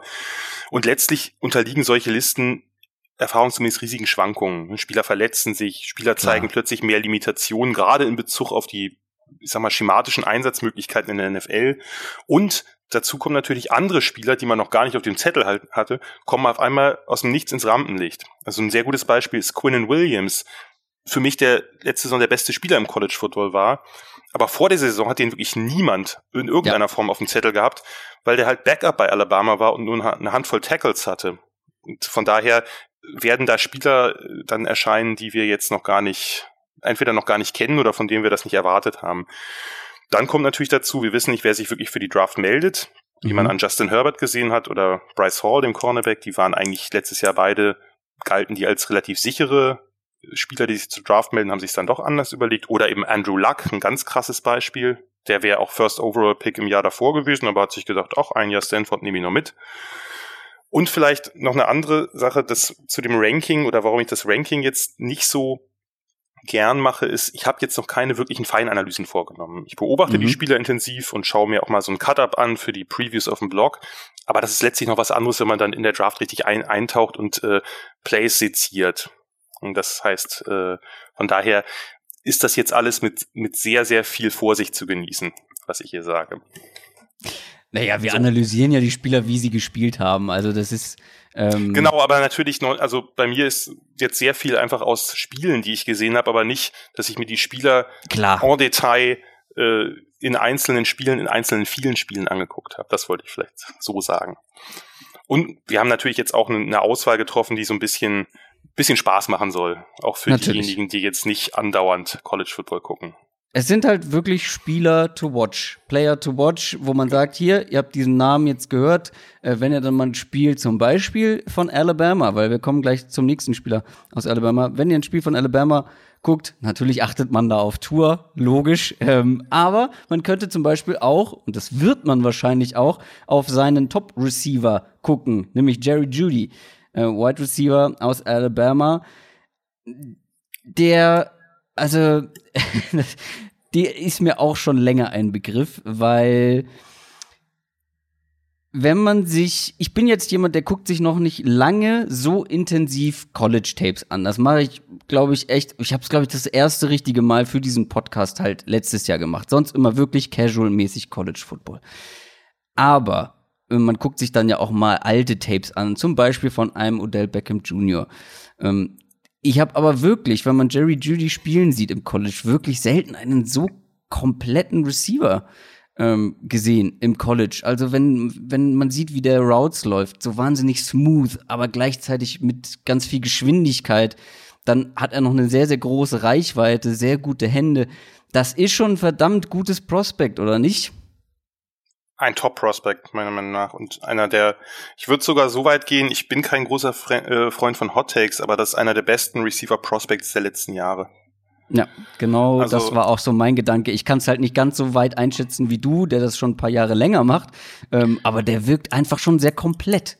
Ja, ist, ist er, ist er auch. Also vor allem dafür, der hat ja, das geht jetzt in sein Junior Year, hat halt letztes Jahr ist er halt explodiert die Freshman-Saison war relativ unauffällig. Klar, das ist aber auch für Receiver oft schwer aus der Highschool, sich dann gerade bei Alabama, da spielt er natürlich auch gegen die Top-Defenses in der SEC, da mhm. ist es schwer, sich äh, gleich äh, einzugewöhnen und zu produzieren. Aber letztes Jahr ist er halt komplett explodiert, 1215 Yards und hat den Biletnikoff Award als bester Receiver des Landes gewonnen. Das in seinem ersten Jahr als wirklicher Starter, in seinem mhm. zweiten Jahr überhaupt im College. Das ist schon sehr beeindruckend. Und das, was ich so spannend finde, ist, er sieht ja eigentlich, wenn man ihn körperlich sich anguckt, nicht sehr eindrucksvoll aus. Der ist halt 6'1, also mittelgroß, der ist mhm. eher schmächtig, aber der ist ja ein absoluter Top-Athlet in jeder Hinsicht. Du hast es ja gerade schon beschrieben, der, der Speed ist Weltklasse, die Quickness, also die Beweglichkeit, genauso, also beides. Meistens ist mhm. es ja mhm. so, dass das eine etwas besser als das andere ist. Er ist ein absolut fantastischer Route Runner, was einfach daran liegt, dass seine Fußarbeit eigentlich wirklich die beste im College ist. Und er hat eben auch schon verschiedene Routen gelaufen, also ein bisschen Variabilität drin und diese Cuts von ihm sind toll, da kriegt ja, er regelmäßig absurd, Separation. Ja. Und äh, ja, die Hände hast du angesprochen und was das, also was für mich wirklich das krasseste ist, ist die, bei dieser Quickness, wenn er den Ball in seinen Händen hat er hat diese Fähigkeit, in Scouting Reports heißt es oft, stops on a dime. Also oh, ja. äh, stoppt quasi auf einer Münze und er kann also im vollen Lauf mit ein, zwei Schritten auf Null abstoppen und lässt damit mhm. Verteidiger komplett ins Leere laufen. Das ist unfassbar spektakulär und sowas habe ich ganz lange nicht gesehen. Also für die, die schon etwas, wirklich etwas länger Football verfolgen, so der erste Vergleich, der mir eingefallen ist, ist Peter Warwick von Florida State. Der war ähnlich gut mit seinem Ball oder mit dem Ball in seinen Händen, aber der ist in der NFL dann total gefloppt oder relativ gefloppt, war aber auch längst nicht der Route Runner wie Judy. Also sozusagen diese elektrisierenden Yards after Catch, das ist ganz, ganz selten. Also Judy und Tango Vailoa, die werden die College-Football-Saison dominieren mhm. und die Welt auch in diesem Herbst total verzaubern. Und vor allem, oh, weil es halt, weil es halt nicht die einzigen. Ja, nee, das ist wirklich, also das, das, das kann man nicht der Romantiker. Sagen. Ja, äh, in, de, in dem Fall kann ich das wirklich nicht anders sagen. Vor allem, jetzt äh, gehen wir auch nicht, nicht drauf ein, aber mit Henry Rux und Jalen Waddle und Devonta Smith, die haben halt ein, ein Receiving Core, was es in der Form sehr selten im College Football gibt. Also Rux könnte auch sehr gut in die erste Runde rutschen. Der hat absolute Highlight-Catches drin. Ist. Und Judy ist halt schnell, also wirklich hat Weltklasse-Speed, aber ist wahrscheinlich nur der drittschnellste Receiver bei Alabama. Also das ist schon sehr, sehr, das wird schon eine, wieder eine sehr, sehr spektakuläre Offense werden. Und was du eben meintest mit diesem auf der Stelle stoppen, da ich habe gestern, ich glaube, ich musste da letzte Nacht quasi mir jetzt noch einige Spieler mal so ein bisschen angucken. Vor allem die Offense-Spieler wollte ich noch mal ähm, mich ein bisschen auffreshen. Und da allein im ersten Tape, was ich gesehen habe, gab es glaube ich zwei solche Situationen, wo er auf der Stelle stehen bleibt und der Verteidiger an ihm vorbei ins Aus und Schuss in die Ränge ja. ins Publikum und er einfach weitergelaufen. Wirklich sehr ja. beeindruckend. Ähm, wir kommen zum nächsten Receiver. Den hatte ich bisher noch nicht so wirklich auf dem Schirm, bis du äh, seinen Namen mir quasi zugeschoben hast. LaVisca Chenot, äh, wenn ich ihn richtig ausspreche. Wide mhm. Receiver aus Colorado. Ähm, ich habe auch hier gestern Nacht ein einziges Tape mir noch schnell reingepresst optisch, also ich habe wirklich erst gedacht, okay, den hat er in seiner Liste mit drin, ist optisch eher so ein agilerer Tight End oder so ein, so ein zu großer Running Back. Was, was soll ich denn mit dem? Ähm, ich habe ihn sogar direkt in dem Tape ähm, gesehen, wie er als Wildcat Quarterback einen Snap entgegengenommen hat und den in die Go, äh, an der Goal-Line in die Endzone gebulldozert hat. ähm, genau. Und dann genau. dachte ich, okay, den nehmen wir jetzt als Wide Receiver Prospect mit rein. Was dann halt aber im Laufe des Tapes immer mehr aufgefallen ist, oder mir aufgefallen ist, der ist für seine Größe und für seine, ja, seine, seinen optischen, seine optische Athletik, die er da, die man da sofort erkennt, trotzdem relativ schnell und hat sehr gute Ballskills. Und dann habe ich mal weiter recherchiert, gilt wirklich als eins der größten Talente im College Football. Ähm, also du stehst mit dieser Meinung offensichtlich nicht alleine da. Wieso ist das so? Wieso ich nicht alleine da stehe. Nee, wieso er als eins Ahnung der, Nein, wieso er als eins der besten oder größten Talente im College Football gilt. Also, das ist eine interessante Geschichte, weil Chenor ist jetzt nicht der Spieler, der so ganz krass gehypt wurde. Also ist kein schlechtes Talent aus der Highschool gewesen, aber der war eigentlich relativ, soll ich sagen, ein, ein sehr gut gehütetes Geheimnis, sagen wir mal. Und äh, Colorado hat den an Anfang der Saison dann eingesetzt und der ist total steil gegangen. Der war die ersten paar Spiele der beste Receiver im College Football. Das muss und kann man so deutlich sagen. Dann hat er sich leider am C verletzt und quälte sich das restliche so rum. Darum ist, sind die Statistiken auch nicht ganz so aussagekräftig wie bei anderen. Immerhin, er hat sechs Touchdowns als Receiver und fünf weitere Rushing Touchdowns. Du hast ja gerade schon seine Wildcat-Tätigkeit angesprochen. Der ist natürlich ein total anderer Typ als Judy. Du hast eigentlich auch alles andere schon sehr gut angesprochen. Er ist halt jetzt gar nicht mal besonders groß, aber eben sehr, sehr bullig. Also hat eben ja. so eine Running Back, Age-Back Statur. Aber er ist eben nicht nur so ein craftiger Bulldozer, sondern er hat einen relativ guten Speed. Auch das hast du gerade schon äh, genannt. Und er ist eben ein andauerndes Mismatch dadurch, weil man ihn auf verschiedenen Positionen und letztlich auf allen Ebenen des Feldes einsetzen kann. Entweder ist er für den Gegner zu schnell oder er ist zu kräftig. Und er wurde eben in dieser Offense wirklich fast überall eingesetzt, außer in der O-Line. Und Blocken hat er wohlgemerkt auch getan, aber eben nicht als O-Liner. Äh, ich hatte mir für einen Blog-Eintrag bei mir Anfang der letzten Sommer alle Snaps der ersten drei oder vier Spiele angeschaut und da hat er im Slot gespielt, das ist seine hauptsächliche Position, ab und zu Outside Receiver, dann eben H-Back, also irgendwie so oder so Move Tight meistens direkt in dem Offensive Tackle. Von da aus kann er halt gut auf eine kurze Route geschickt werden oder eben auch Jet Sweeps laufen, weil er schnell genug ist. Ab und zu wurde er, wie gesagt, auch zum Blocken drin gelassen, also sowohl bei Run als auch bei Pass Plays. Und dann eben, wie man eben an den fünf Rushing Touchdowns sieht, auch immer mal wieder als Wildcat Quarterback in Short Yard mhm. Situationen oder an der Goal Line. Ja. Man sieht daran eben, er ist ein extrem physischer Spieler. Mit dem Ball in der Hand erinnert er in der Tat eher an einen Running Back als einen Receiver. Also der ist von einem Spieler allein kaum zu tackeln, der kann den Gegner einfach überrennen. Der hat aber auch eine ganz gute Vision und zumindest passable, sag ich mal, Foot Quickness, um auch mal einen Verteidiger stehen zu lassen. Und wie gesagt, er ist eben auch stark bei tiefen Routen. Er hat ja dieses Slot Fades sehr oft geran, äh, gelaufen. Scheiß Englisch. Ähm, ja, äh, und ist schon manchmal schwierig, das in einen deutschen Satz ja. dann einzubauen, grammatikalisch richtig vor allem. Ja. Ähm, also der hat einen relativ guten Release, der hat ein sehr starkes Balltracking in der Luft, also findet den Ball immer und hat butterweiche Hände dabei. Also den kann man eben auch bei tiefen Pässen einsetzen und sowas ist natürlich ein Spieler, der hat, äh, der hat natürlich sehr viel Einsatzmöglichkeiten in verschiedenen Situationen, in verschiedenen äh, Schemes, in verschiedenen Aufstellungen, den kann man halt äh, sehr, sehr variabel umherschieben. Der hat ein paar Sachen, an denen er noch arbeiten muss. Die Routes sind jetzt nicht so übermäßig berühmt oder das Route Running. Die mhm. Cuts, das ist wahrscheinlich was, was man noch nie ganz so hinkriegen wird wie bei so einem kleinen, flinken Receiver. Ja. Das Footwork manchmal, aber ist natürlich einfach ein anderer Typ. Dafür kann er halt auch einfach mal zwei Spieler überrennen. Äh, du wirst es mir wahrscheinlich gleich um die Ohren knallen, zurückknallen, aber was spricht denn dagegen, dass seine Karriere, seine NFL-Karriere ähnlich verläuft wie die eines Calvin Benjamins? Calvin Benjamin äh, ist, noch größer, noch breiter. Ich habe nachgeguckt extra. Äh, ja, ähm, größer auf jeden Fall. Breiter kann ich mir auch vorstellen. Vor allem irgendwann sah er aus wie so ein halber O-Liner. Also das, das eine, das eine ist, glaube ich, wirklich die Work Ethic. Also Calvin Benjamin ist ja kein untalentierter Spieler gewesen. Ganz Nein, im Gegenteil, sondern der hat, nee. der hat einfach irgendwann auch sich den einen oder anderen, das ein oder andere Pfund äh, angemampft, sag ich mal. Und auch sonst ist er nicht jemand gewesen, der sich sehr stark eingesetzt hat. Und dann ist bei allem Talent bist du in der NFL auch schnell raus. Das haben auch schon andere Spieler erfahren müssen. Mhm. Äh, Chenot schätze ich in der Tat als kompletter ein als Benjamin, eben weil er eben diese verschiedenen Positionen hat. Der ist meiner Meinung nach auch schneller. Also der, der, der Speed auf, auf der 40 würde mich nicht wundern, wenn er da deutlich schneller ist als Kevin Benjamin. Viele sagen, dass er so im, dass er im 4-4er-Bereich laufen kann. Das wäre natürlich Wahnsinn für okay. 220 Pfunder. Ja. Ich weiß nicht, ob das stimmt. Also da sind, muss man auch vorsichtig sein. Da wird gern viel kolportiert äh, von Teams, damit 4-4 ist schon arg schnell, ne? Also eine, eine 4-4er Zeit. Also ob das kann natürlich auch eine 4-4-8 sein, aber auch das wäre ja, okay. alles ja. andere als äh, schlecht, sage ich mal.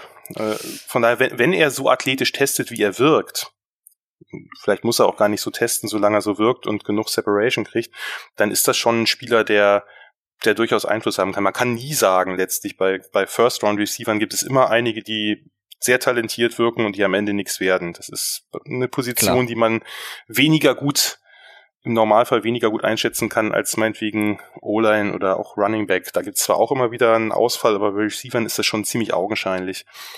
Dennoch denke ich, Chenot, also wenn er an seinen Routes arbeitet, wenn er nicht, nicht nochmal verletzt. Das ist natürlich immer ein Problem. Gerade so, er hat sich jetzt operieren lassen in der Offseason am, am Toe und ich glaube noch irgendwo anders, dass eben diese Sachen dauerhaft behoben sind. Aber sonst steht ihm eigentlich nicht viel entgegen, dass der äh, nächstes Jahr in der ersten Runde geht. Jetzt haben wir schon sehr ausführlich über die ersten paar Spieler gesprochen. Ja. Ähm, ich werde dir, ähm, ich werde dir diesmal nicht so viel vorweggreifen und vor allem dann bei den äh, bei den Defensive-Spielern. Da kannst du, du beruhigt sein. Du, nein, da, nein, das so. nee, bei den Defensive-Spielern, ähm, nö, da da lasse ich dir freien Lauf. Da werde ich gar nicht viel zu sagen, was auch vor allem daran liegt, dass ich diese Spieler bisher nicht weiter hier verfolgt habe, weil für mich beginnt dieser dieser Analyseprozess echt wirklich dann vor dem Draft, wenn man weiß, okay, wer kommt wahrscheinlich in den Draft, wer sind da die Top Prospects. Ähm, aber einen, den kenne ich noch ganz gut, nämlich noch ein Wide Receiver, CD Lamb aus Oklahoma. Also wer Kyler Murray oder Marquise Brown Tape geguckt hat oder auch Spiele von Oklahoma geguckt hat, der kennt definitiv CD Lamb. Ähm, und ich habe mir auch hier noch mal so ein paar Tapes angeguckt. Das erste, was ich gedacht habe, war, oha, Kyler Murray gefällt mir sehr, sehr gut, nach wie vor. Aber das Zweite, was ich gedacht habe, CD Lamp ist verdammt gut und ein verdammt kompletter Receiver. Ähm, wenn man zum Beispiel weiß, dass Marquise Brown, sein Teamkollege aus dem College, jetzt ein First-Round-Pick war und der an höchster Stelle gedraftete Wide Receiver war dieses Jahr, CD Lamb ist eigentlich der komplettere Receiver gewesen in Oklahoma schon letztes Jahr und der hat noch ein Jahr vor sich. Also der könnte auch ein verdammt hoher Pick werden im kommenden Draft. Das sehe ich genauso. Er ist kompletter als Hollywood Brown und er ist meiner Meinung nach insgesamt talentierter. Er hat nicht diesen Deep Speed und das ist nun mal was, was in der NFL sehr, sehr hoch bewertet wird. Von daher ähm, ist das, spielt das natürlich auch eine Rolle dabei, dass Brown so hoch gedraftet wurde. Aber CD Lamb ist ein, ein Riesentalent. Und der hat als Freshman es schon gezeigt, noch mit Baker Mayfield als Quarterback und hat das dann jetzt letztes Jahr mehr als bestätigt. Äh, er sieht ja erstmal ein bisschen komisch aus. Er ist relativ groß und ziemlich dürr. Äh, also ich ja, das angegeben, glaube ich, mit 6'3, 1,90, aber er wirkt, also das passt dann auch ganz gut. Ähm, und von daher könnte man ja am Anfang auch vermuten, dass er ein Speedster ist erstmal, aber das ist äh, weit gefehlt. Also sein Speed ist gut, nicht extra klasse, aber gut, aber er hat so viel weitere Qualitäten. Ich finde, das Beeindruckendste ist, ich weiß nicht, ob dir das ähnlich ist, ist diese Physis für so einen dünnen Spieler. Der spielt ja eigentlich wie ein 210 Pfund Wide Receiver bei Contested ja. Catches, ja, bei Comeback Routes. Da kann er sich so aufposten wie so ein Basketballer und, und den Cornerback, der hinter ihm äh, steht, eben keine Chance geben, den Ball zu spielen. Und dann eben diese überragenden Ball Skills, das Tracking ja. des Balls, die Highlight Catches, die Body Control, also die Körperkontrolle, dass er irgendwie quer in der Luft liegt und irgendwie die Flossen an den Ball kriegt und die Füße auch noch in Bounce. Äh, dadurch ist er eben auch extrem effektiv an der Seitenlinie. Nach dem Catch finde ich ihn gut. Das Route Running ist, äh, hat sich stark verbessert. Äh, mhm. Fußarbeit, Release gegen Press Coverage, das ist eigentlich, der ist sehr, sehr komplett. Er, sieht, er ist ja. ein bisschen anderer Typ Receiver, als man auf den ersten Blick denkt. Aber so wie der sich verbessert hat vom, vom Freshman zum Sophomore das, äh, kann schon auch einer der absoluten Top-Receiver werden. Er gehört schon dazu. Er ist bei den meisten oder in den Top 5, aber das kann auch Richtung Platz 2 gehen. Auf den bin ich auch sehr, sehr gespannt, CD Lamp. Vor allem, wenn er jetzt nochmal vielleicht so einen Schritt machen kann und noch kompletter wird, noch ein bisschen ähm, definierter in seinen Fähigkeiten wird. Wo man ihn hingegen überhaupt nicht gebrauchen kann, finde ich, ist alles, was mit Run-Blocking zu tun hat. Äh, ja. da, also da merkt man dann schon, dass er kleine Pommes-Pika-Ärmchen hat. Das stimmt, aber da merkt man eben auch, dass das bei vielen Receivern so nicht, dass der ist ja ein physischer Typ. Es gibt Receiver, die vor jeder Physis so ein bisschen zurückschrecken. Das mhm. ist er nicht. Der hat keine Alligator Arms, wenn der Safety anrauscht. Von daher ist das auch so ein bisschen eine Einstellungsfrage. Die muss man halt mal vermitteln. Kennst du das nicht? Nee, so wie oder T-Rex-Arme, dass man die Arme so Ach zurückzieht, so. Um, um, um sich nicht, um den Körper ja, irgendwie ja. zu schützen und äh, ja. um nicht den Hit in die Rippen zu kriegen oder so. Das, das hat er nicht. Sondern äh, er ist ja eigentlich, er ist wirklich ein physischer Typ. Das heißt, man könnte ihm, er wird sicherlich nie der beste Runblocker, also ein Enquan Bolden wird er nicht werden. Aber äh, das ist ein Typ, dem man das vielleicht auch ein bisschen vermitteln soll, dass er da genauso mit genauso viel Effort und Power rangeht, wie wenn er einen Pass fangen darf. Kommen wir zu unserem einzigen O-Liner, den wir dabei haben. Das ist ein Center, Tyler Biadash. Biadash? Biadisch. Biadisch. Äh, ja. Okay. Ähm, was kannst du uns über den erzählen? Er kommt aus Wisconsin und wenn ich richtig informiert bin, ist das schon seit längerem eine ganz gute Offensive Line und er ist somit das Herzstück davon. Genau, nur das Problem ist, die Offensive Line hat sich äh, in dreieinhalb von fünf Teilen, also eine Position war doppelt besetzt, quasi oder so zwei Co-Starter, Richtung NFL verabschiedet. Mhm. Ähm, das ist ja der, der, der Michael Dieter bei den Dolphins, David Edwards bei den Rams, die sind ja beide gedraftet worden und Boben Shaw ist bei den, überraschend nicht gedraftet worden, bei den Lions dann untergekommen. Ich glaube, da waren alle Teams dran, den als undrafted Free Agent zu signen. Ja, ich, ich durfte ja, das wurde mir vorher aufgetragen, das muss ich der werten Hörerschaft kurz berichten, äh, höchstens einen O-Liner in die Top 10 platzieren. Oh. so, oh. jetzt ist es raus. Nein, das macht ja auch Sinn. Es ja. geht ja hier vor allem auch darum, dass Gelegenheitszuschauer und Zuschauerinnen mal den ein oder anderen Spieler zu präsentieren, auf den man mal achten kann. Und da steht die O-Line ja jetzt nicht unbedingt sehr weit oben. Verständlicherweise ja auch. Wenn ich, wenn ich äh, euch beide, Adrian und dich hier, ähm, diese Folge hätte alleine machen lassen, hättet ihr wahrscheinlich über acht O-Liner gesprochen, kann ich mir vorstellen. Nee. Dem wollte ich entgegenwirken. nee, ganz so, ganz so tief ist die Klasse nicht, zumindest nach aktuellem Stand. Aber da sind schon ein paar nette dabei. Normalerweise würde ich ja auch dann immer einen Offensive Tackle nehmen, einfach weil das die wichtigste Position in der O-Line ist. Und da gibt's auch ein paar gute Kandidaten. Uh, Andrew Thomas von Georgia und uh, Tristan Wirtz von Iowa zum Beispiel, noch ein paar andere. Aber ich habe mich für den sichersten Pick entschieden, und zwar den Center dieser gefürchteten Wisconsin-Line, äh, Tyler Biadisch. Ähm, der hätte letztes Jahr in die NFL gehen können, als Ratchet Sophomore, weil er schon drei Jahre am College war und hat sich ein bisschen überraschend dagegen entschieden, weil letztlich ist er ja jetzt, alle anderen sind weg und er steht da jetzt mit einer ganzen, ganzen neuen Line. Aber ich fand den, ich fand den letztes Jahr schon äh, doch am eindrucksvollsten. Er ist ein absolut komplettes Paket, kann so Power Drive Blocker, also ist ein richtig nasty, hat eine gesunde Grundaggressivität, wie es so schön heißt.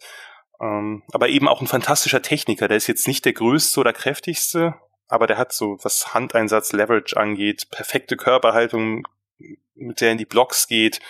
Ähm, der ist sehr kompakt und dadurch eben auch im, im Passblock schwer zu bewegen. Da heißt es immer so schön, einen guten Anchor. Also er steht so, dass er auch von einem monströsen Bullrush nicht aus der Balance bewegt oder nach hinten mhm. geschubst werden mhm. kann. Ein extrem hoher Football-IQ hat als Freshman schon die ganzen Line-Calls übernommen, also die Protection-Calls, die Blitzer erkannt mhm. und so weiter. Ich glaube nicht, dass der in den Top Ten gepickt wird. Das ist einfach, der Wert der Position ist zu gering. Ja. Aber das ist so ein Spieler, den draftest, draftest du dir in der ersten Runde und der besetzt dir für die nächsten zehn Jahre auf einem sehr, sehr hohen Niveau eine Position. Also wahrscheinlich Center, der könnte sicherlich auch Guard spielen, aber äh, das ist halt ein, ein natürlicher Center. Ich glaube, das ist ein Spieler, bei dem man sich ganz, ganz wenig Gedanken muss, machen muss, dass der floppt in irgendeiner Form. Sag nochmal den Namen, gewählt. damit man den nochmal. Tyler Biadisch. Tyler Biadisch. Kann man sich ja. hinter die Ohren schreiben. Jetzt kommen wir zur Defense. Da haben wir als erstes einen Defensive End. Und Defensive Ends sind ja wirklich auch sehr, sehr gut zu beobachten dann in den Spielen. Ähm, und vor allem auch jetzt, wenn man an den Draft denkt, ähm, es gehen jetzt seit Jahren regelmäßig Defensive Ends oder Edge Rusher ziemlich weit oben. Ähm, sei es ein Miles Garrett oder ein Nick Bosa. Und das ist mal eine Überleitung, denn wir haben hier einen Teamkollegen von Nick Bosa, nämlich Chase Young. Ist er so denn so gut aus. wie Nick Bosa? Aktuell nicht ganz, aber nicht so weit von weg, wie man denkt. Also mhm. ich, das wäre auch meine Überleitung gewesen, die liegt ja auch auf der Hand. Ja, Nick klar. Bosa hatten wir letztes Jahr schon. Äh, talentmäßig ist der nicht so weit dahinter. Der ist auch ein relativ prototypischer 4-3 Defensive End, also schon auch ein bisschen kräftig. Der ist, mhm. glaube ich, angegeben mit 6'5, 265. Das hat er vielleicht nicht ganz, aber das kann er, kann er ja auch vielleicht noch ein paar Funde drauflegen. Das ist auf jeden Fall keiner dieser dürren Speedrusher, die nur über außen kommen können und bei jedem Runplay weggeschoben werden. Young hat letztes Jahr so ein bisschen sein Breakout gehabt, weil Nick Bosa ja nach seiner Verletzung sich lieber auf die Draft konzentrieren wollte. Also er hätte schon äh, auch gestartet, eben auf der anderen Seite, aber mit 9,5 Sacks, 14,5 Tackles for Loss, das ist schon eine ganz ordentliche Hausmarke. Und ich hatte letzte Saison zu Beginn der letzten Saison die beiden mal verglichen, als sie noch beide spielten, was so den Get-Off angeht, also die ersten Schritte, wie sie nach dem Snap starten. Und da sah Young jetzt nicht so viel schlechter aus. Äh, vor allem hat er eben auf den nächsten Schritten, nach dem, nachdem er aus dem, aus dem Stance kommt, eine hervorragende Beschleunigung. Und das Beste an ihm ist, dafür, dass er vor allem nach erst ein Jahr startet, ähm, der hat eine wirklich große Auswahl an Pass-Rush-Moves. Also der gegnerische mhm. O-Liner kann sich sehr, sehr schwer auf ihn einstellen. Der hat eine gute Handarbeit, um die Arme des O-Liners loszuwerden. Der kann sich auch gegen den Lauf aus Blocks lösen. Da kann er sicherlich noch besser werden, aber das sind ja alles eben Talente und nicht fertige Spieler. Der muss eben nicht unbedingt über Außen kommen, sondern kann auch innen durch Lücken schießen. Der ist gegen den Lauf keine, keine Schwäche, ein sicherer Tackler. Muss vielleicht, wie gesagt, ein bisschen mehr Power noch zulegen und ein bisschen konstanter im Laufe eines Spiels werden. Der hat so Momente, wo er dann äh, ein Viertel lang verschwindet oder so. Ähm, vielleicht noch ein, zwei Counter-Moves, aber das ist ein, das ist ein sehr, sehr interessanter Spieler, der, glaube ich, hervorragende Chancen hat, in der ersten Runde zu gehen. Der zweite Edge Rusher, den du mit dabei hast, kommt aus Iowa. Ich bin gerade die ganze Zeit am überlegen, hab's jetzt nicht in der Schnelle nicht mehr geschafft. Hatten wir nicht dieses Jahr auch einen relativ hohen Iowa D-Liner mit dabei? Äh, Anthony Nelson, ja also der relativ hoch, der war ist dann glaube ich in der vierten oder fünften Runde erst. Ach so, nee, ich hatte, ich hatte, irgendwas, den, ich hatte, ich hatte irgendwas höher im Kopf. Aber vielleicht war es auch ein Defensive höher. Back. Ähm, auf jeden Fall ist die Rede von AJ Epinesa. Epinesa, glaube ich. Epinesa. Ähm, was kannst du uns über diesen jungen Mann verraten? Ja, noch ein zweiter Edge Rusher aus der Big Ten. Epinesa mhm. war ein, sehr, sehr großes Talent aus der High School. Ein Five-Star-Prospect, also die Top 30 oder Top 25 eines, oder manchmal auch noch weniger eines, eines Jahrgangs. Nee, noch weniger. Ähm, also so ein Top-Athlet mit anderen ein, Worten. Ne? Also genau, Five-Star-Prospect ist wirklich das der. Das sind die absoluten, genau, entweder Top-Athleten oder die dominieren auf so viel verschiedene Weisen. Das sind äh, Spieler, die halt so als Blue-Chip-Prospects gelten solche Spieler landen normalerweise nicht unbedingt bei Iowa. Äh, für die Hawkeyes mhm. ist das einer der besten Spieler, den sie sich jemals sichern konnten.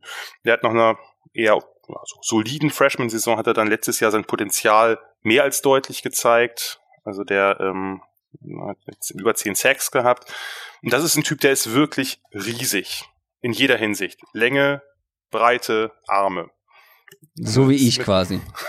Ich habe dich leider noch nie im Real Life gesehen. Von ja, die, das nicht die, äh, die Hörer, wahrscheinlich. Die Hörerschaft äh, weiß, dass das überhaupt nicht stimmt und ich so eher ähm, Tariq Cohen noch ein bisschen kleiner bin. okay. Von daher äh, äh, komplette Gegenteil. Okay, also ja. Adrian Epinesa ist so der Typ ähm, in der Schule gewesen, den keiner mag, weil er einfach jede Sportart mega gut kann, groß ist, breit ist. Warte mal, sieht er ja. gut aus noch dazu? Naja. Also ähm, zumindest, ja, also zu, ist in also Ordnung. wirkte zumindest recht sympathisch, so vom äh, 66280, ähm. wenn er das wirklich hat, dann, das ist so dann die, die, grob die Reichweite von Rashan Gary, also dem, dem Michigan Defensive ja. End, der jetzt von den Packers gedraftet wurde. Sogar noch ein bisschen Auch eine größer. Maschine gewesen. Auch mhm. eine Maschine gewesen, nur Epinesa ist halt auch noch produktiv im College. Das äh, unterscheidet die beiden ein wenig. Ist vielleicht nicht ganz der Athlet. Also Gary ist ja ein, ein unfassbarer Athlet gewesen mhm. für seine Größe. Also technisch versierter. Ja, vor allem, also, nee, und vor allem die Kraft. Also der hat einen Bullrush, das äh, kann ich auch äh, den, den Hörern und Hörerinnen nur ans Herz legen. Wer da bei Twitter oder YouTube mal nach Ausschnitten schauen kann, da gibt's ein paar echte Highlights, wo er mit seinem Punch halt den O-Liner gleich drei Yards zurückschiebt. Also hm. das ist schon krass. Der hat eine gute Athletik für die Masse.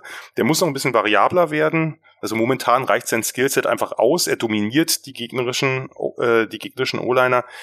Aber da ist von der Athletik noch ein bisschen mehr möglich. Rush über Außen, der hat eigentlich einen ganz guten Band, also diese Flexibilität in Knöcheln und Hüften, um eben außen an dem, an dem Tackle vorbeizukommen. Da kann er noch ein bisschen zulegen. Ähm, der ist super gegen den Lauf, harter Tackler, ist ein, also Einsatz ist immer da. Mhm. Auch da unterscheidet er sich ein bisschen von Rashan Gary. Ähm, also es ist einfach ein Spieler, der, äh, der glaube ich, wenn er jetzt, der muss jetzt noch einen kleinen Schritt machen in Sachen Variabilität oder einfach erkennen, dass er nicht mit dieser Dominanz, die er natürlich hat, äh, mit der wird er in der NFL so nicht durchkommen. Mhm. Aber der hat alle Anlagen dafür, äh, die eben äh, das, sein, sein Skillset halt variabler zu gestalten durch seine Athletik, durch seine Beweglichkeit. Weil so ein 280, wenn er das wirklich ist, Pfund Defensive End, der auch noch beweglich ist, den hat man ja auch nicht alle Tage. Also glaubst du auch, dass er, wenn er eine gute Saison nochmal spielt, vor allem dann auch im oberen ja. First-Round-Bereich in Frage kommt? Wenn er eine gute Saison spielt, dann ist das ein ziemlicher Lock für die Top 10 oder 15. Okay. Dann haben wir noch zwei Defensive Backs. Zum einen einen Cornerback aus Florida, CJ Henderson. Ähm, ist der, ähm, wenn du jetzt vielleicht bei Cornerback ist ja auch immer ganz interessant, wie, wie tief die Positionsgruppe ist. Das haben wir jetzt bei den anderen noch nicht so wirklich besprochen, mhm. aber bei Cornerback, ähm, das variiert ja auch von Jahr zu Jahr immer mal wieder. Dieses Jahr zum Beispiel waren viele ein bisschen skeptisch, was die Qualität der Cornerbacks angeht. Ähm, wurden dann ja auch wirklich recht spät erst gedraftet, die ersten. Ähm, wie schätzt du die Klasse fürs kommende Jahr ein und vor allem, wie siehst du dann CJ Henderson in dem Ganzen? Also die Klasse schätze ich als wesentlich besser ein. Mhm. So viel mal gesagt. Also die letzte Klasse, die am Anfang galt es ja noch Greedy Williams, eventuell Top 5 oder Top 10 Pick und je länger man sich damit genauer beschäftigt, desto näher merkte man, ja. ah, Eher naja, nicht. also ja, und äh, die purzelten ja alle immer weiter runter. Also Byron Murphy galt eine Zeit lang dann als der, dann sind mhm. ja bis auf äh, ähm, bis auf die Andre Baker sind ja dann alle in die in die an den zweiten Tag gefallen. Ja. Und das äh, wird nicht passieren. Das und die Andrew Baker ja auch ganz spät erst äh, genau, in der ersten genau. Runde. Ja, ja, von den Giants da ganz am Ende, irgendwie, ich weiß nicht mehr, 29. Das wird nicht passieren, meinst du? Das wird nicht passieren. Jahr? Also es ist eine, es ist eine, man weiß, wie gesagt, ja immer nicht, wer von den Juniors sich dann meldet. Aber es ist eine sehr, sehr tiefe Klasse. Man hat mit Bryce Hall den Corner, von dem man letztes letzte Draft schon dachte, der könnte der Nummer 1 Corner werden, also ein Zone Corner. Man hat mit Christian Fulton von LSU, Paulson Adibo ist ein richtig guter Ballskill, also ein richtig guter äh, Play the Ball Cornerback. Jeffrey Okuda von Ohio State ist so ein Man Corner, wie die Ohio State Corner halt sind, also die Conleys, Moores und Denzel Wards, nicht ganz mhm. in der Region, aber eben auch so ein Monsterathlet mit tollen Füßen. Henderson ist nicht oder gilt bei vielen nicht ganz so weit oben, aber ich wollte wenigstens eine kleinere Überraschung in diese Liste packen. Ja. Ähm, also normalerweise werden so ein, zwei andere Cornerbacks vor ihm gesehen, aber ich glaube, wenn der die Saison so spielt, wie ich es erhoffe für ihn, dann rückt er ganz oben rein. Also der ist einfach ein, ein hervorragender Athlet, der ist mittlerweile relativ erfahren, hat als Freshman gleich gestartet, in einer ja wirklich sehr starken Defense, die Gators, das hat man ja äh, letztes Jahr auch bei der Draft gemerkt, mit Polite, mit Gardner Johnson und mit Vojon Joseph und ein paar mhm. anderen. Ähm, er ist lang oder relativ lang, ein bisschen zu dürr, er hat Top-Athletik, Top-Speed, ist halt so ein wirklich Man-Coverage-Talent, relativ flüssige Bewegung, also keine steifen Hüften, kann gut die Richtung wechseln und ist vor allem relativ aggressiv am Catchpoint. Der kriegt irgendwie seine Flossen da immer rein, also seinen Arm oder die Hand zwischen Receiver und Ball. Kann verschiedene Man-Coverage-Systeme, also Press und Off spielen. Zone hat er nicht so viel gespielt, aber sehe ich ihn auch ganz gut für. Und was mich vor allem äh, etwas, wie soll ich sagen, was mir etwas, etwas angetan hat, ist, dass er eben, obwohl er jetzt nicht der kräftigste ist, ein durchaus harter Tackler ist. Äh, ich, diese letzte Cornerback-Klasse hat mich da fürchterlich aufgeregt. Also da war ja, mit ganz, mit ganz Williams wahrscheinlich nicht so gerne. Nee, also ist ein Top, ist ein Top äh, oder hat sehr sehr gute Anlagen, um ein Top Man Corner mhm. zu werden, aber Greedy Williams, er war ja nicht der Einzige. Ganz, ganz viele dieser Cornerbacks haben nicht gut getackelt. Also es gab ganz wenig Ausnahmen eigentlich, die irgendwie nur, also Rock Sin vielleicht, äh, ein bisschen auch die Andre Baker, aber auch die haben immer wieder Probleme mit Run-Defense gehabt. Ja, das stimmt. Ja. Und äh, Henderson ist jemand, der keine Scheu hat, einfach seine Nase da in so eine Peil zu stecken und auch mal einfach ein, ein Tackling im Backfield zu setzen. Also, mhm. Der muss natürlich noch an Masse und Kraft zu liegen. In der NFL wird ihm das nicht gelingen. Aber wenn quasi das und dazu eben diese überragende Athletik, der kann sich halt auch mal einen falschen Schritt erlauben, ohne sofort das Big Play abzugeben, hat also diesen Recovery Speed. Wie gesagt, er ist noch bei den allermeisten nicht der Top Corner, aber ich glaube, der könnte es werden. Also wenn er es nicht wird, dann äh, ist entweder seine Saison schlecht gewesen, was ich nicht glaube, oder eben zwei, drei andere Corners sind noch besser. Aber das heißt eigentlich nur, diese Klasse wird tief. Und wenn wir dann weitergehen zu den Safeties, da hast du ein LSU-Safety mit dabei. Ähm, LSU-Spieler haben wir immer wieder mit im Gespräch in jedem Draft für die erste Runde und teilweise auch für noch weiter vorne. Ähm, das waren in letzter Zeit auch gerne mal Running Backs, aber letztes Jahr äh, zum Beispiel auch ein Greedy Williams zum Beispiel. Und Grant Delpit ist Safety bei LSU und trägt eine nicht ganz unbedeutende Rückennummer, wie ich gesehen habe bei LSU. Die haben auch schon so Leute wie Tyron Matthew oder Patrick Peterson ähm, getragen. Ähm, sind das Fußstapfen, in die ein Grant Delpit treten könnte? Ähm, wenn ich jetzt, ich muss jetzt etwas vorsichtig sein, weil ich ja keine Hot Takes raushaue, aber seine hm. Fußstapfen könnten größer sein. Oh, ich verleite dich aber auch dazu. Ich ja, ich geb's aber zu, aber sagen wir mal so, es ist kein Ranking der Top 10 Player, aber die Positionsreihenfolge hat es mir nur mal erlaubt, mit dem letzten Spieler den Höhepunkt der Draftklasse aus meiner Sicht abzuarbeiten. Ähm, für Delpit rühre ich auf meinem Blog wie ich seit Beginn seiner College-Karriere die Werbetrommel und mittlerweile ist er auch zu einem echten Topstar aufgestiegen. Für mich ist er momentan der beste Spieler im College Football. Uh. Es ist halt die uh. Position, die nicht natürlich nicht ja. die Bedeutung hat wie Quarterback und vielleicht auch wie Receiver. Es ist halt ein Safety, aber es ist ein so dominanter Safety, wie man ihn lange nicht gesehen hat. Also im letzten Jahr hat er fünf Sacks und fünf Interceptions. Ich habe nicht nachgeguckt, aber dürfte der einzige sein, der in beiden Kategorien fünf hat. Das sagt schon einiges aus. Ähm, der hat quasi ist der direkte Nachfolger als True Freshman von Jamal Adams, dem jetzigen Jet Safety. Und ich bin auch nicht sicher, so schlechte Fußstapfen. Auch nicht so, ja, und auch nicht so ein ganz, ganz schlechter Spieler. Nee, absolut nicht. ich bin, ich bin relativ sicher, dass, dass in den kommenden Monaten der Vergleich zwischen Delpit und Adams in diversen Medien immer wieder fallen wird. Delpit ist trotzdem ein bisschen anderer Typ. Das geht schon bei der Größe los. Der ist 6'3. Vielleicht ist er nur 6'2, aber angegeben ist er mit 6'3. Das ist also schon für ein Safety eine ungewöhnliche Größe wirkt daher so ein bisschen wie ein halber Linebacker, aber ist halt nicht ansatzweise so muskulös, also ist kein, kein Camp Chancellor oder so. Aber er hat so viele Stärken. Ich muss jetzt noch zwei Minuten ausholen dürfen, weil dieser Spieler hm, ist es wirklich ich wert. Merk schon. Äh, man weiß nicht, wo man beginnen soll. Also das erste ist Instinkte, Play Recognition, also er kennt Spielzüge blitzschnell, und was vielleicht noch wichtiger ist, er prozessiert diese Informationen auch so schnell, dass eine sofortige Reaktion des Körpers erfolgt. Also zwischen Erkennen und, mhm. und dem ersten Schritt vergeht eigentlich keine Zeit. Da gibt es momentan einfach keinen besseren.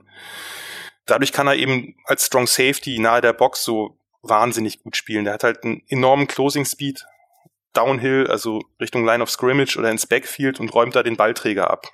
Ist dabei aber jetzt nicht irgendwie so ein so ein Killshot-Artist, der nur den dicken Hit setzen will, sondern meistens relativ kontrolliert. Er ist ein guter Tackler, ein sehr guter Tackler, aber nicht ganz auf der Ebene von Jamal Adams. Das ist vielleicht äh, auch ein bisschen hochgegriffen. Mhm. Aber er hat den Speed, um an die Seitenlinien zu kommen, dort den Tackle zu setzen oder bei kurzen Pässen eben aufgrund dieser Instinkte vor den Receiver zu, zu schießen oder zu slanten, um den Ball abzufangen.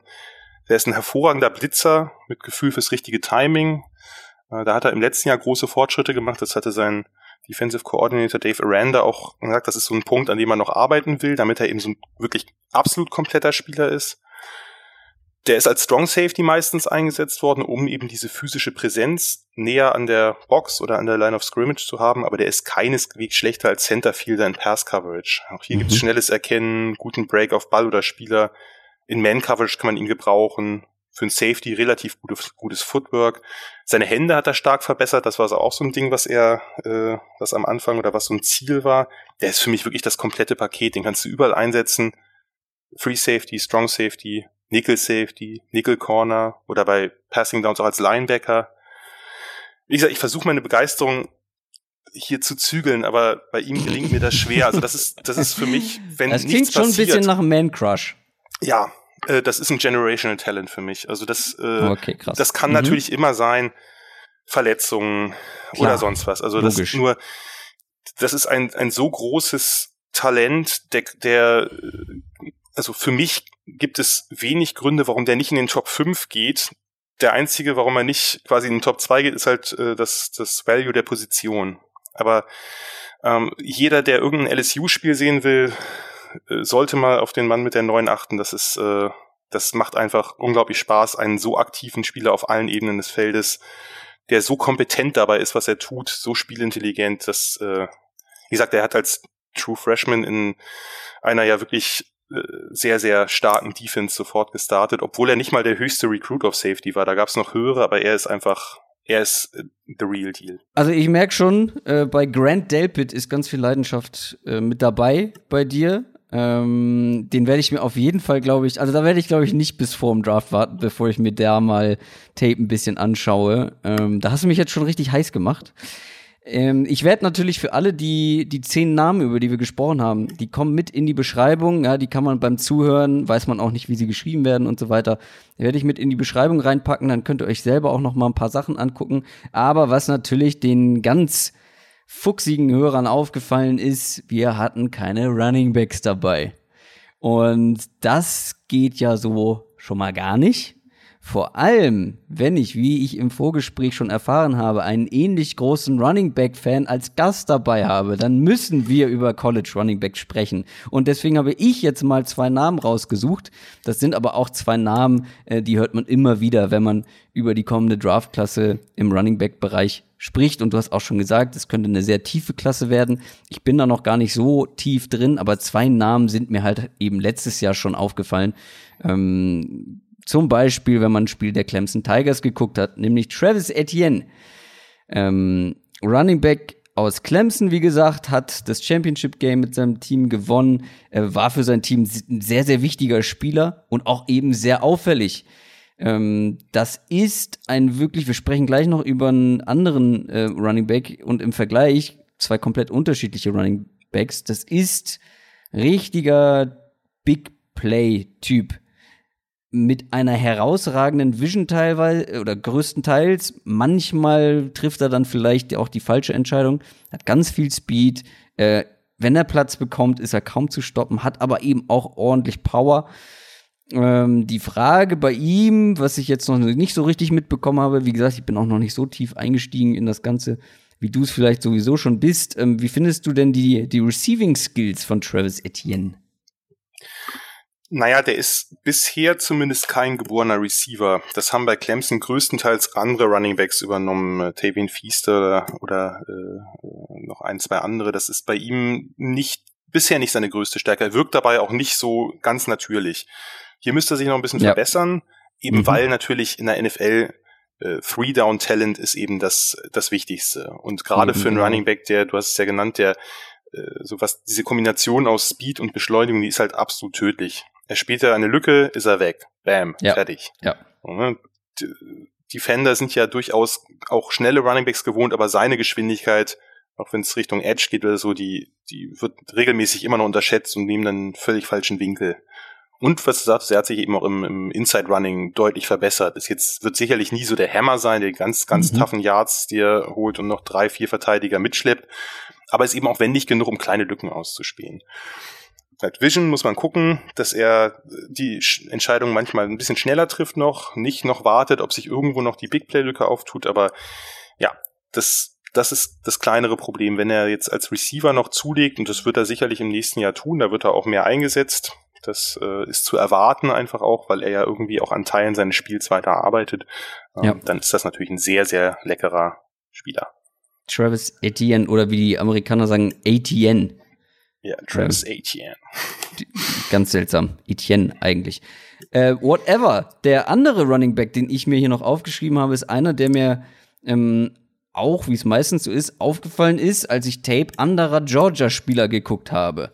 Die Andrew Swift, Running Back der Georgia Bulldogs, ist für mich und wahrscheinlich auch für viele andere äh, eines der besten Running Back Prospects für das kommende College-Jahr. Und hier muss ich ein bisschen meine Euphorie zügeln, auch weil ich mir ganz frisch noch mal ein paar Tapes angeguckt habe. Eins der besten Running Back Prospects, die ich jetzt seit längerer Zeit gesehen habe. Äh, für oh. mich ist das tatsächlich so ein bisschen das rundum sorglos Paket. Vor allem was das Running eines Running Backs angeht. Über die Receiving Skills können wir gleich auch noch mal sprechen, aber vor allem als Runner wirklich, wirklich finde ich wirklich beeindruckend, weil er ein ganz kompakter Runner ist mit ganz viel Balance, explosiv, dann diese Cuts, also wie der horizontal teilweise Richtungswechsel vornimmt, ist mir ähm, nicht erklärbar. Aus anatomischen Gründen verstehe ich nicht, wie das gehen kann.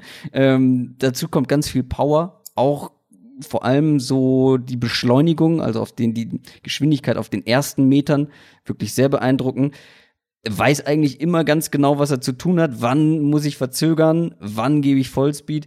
Ähm, ich bin sehr gespannt, was du äh, für eine Meinung von DeAndre Swift hast.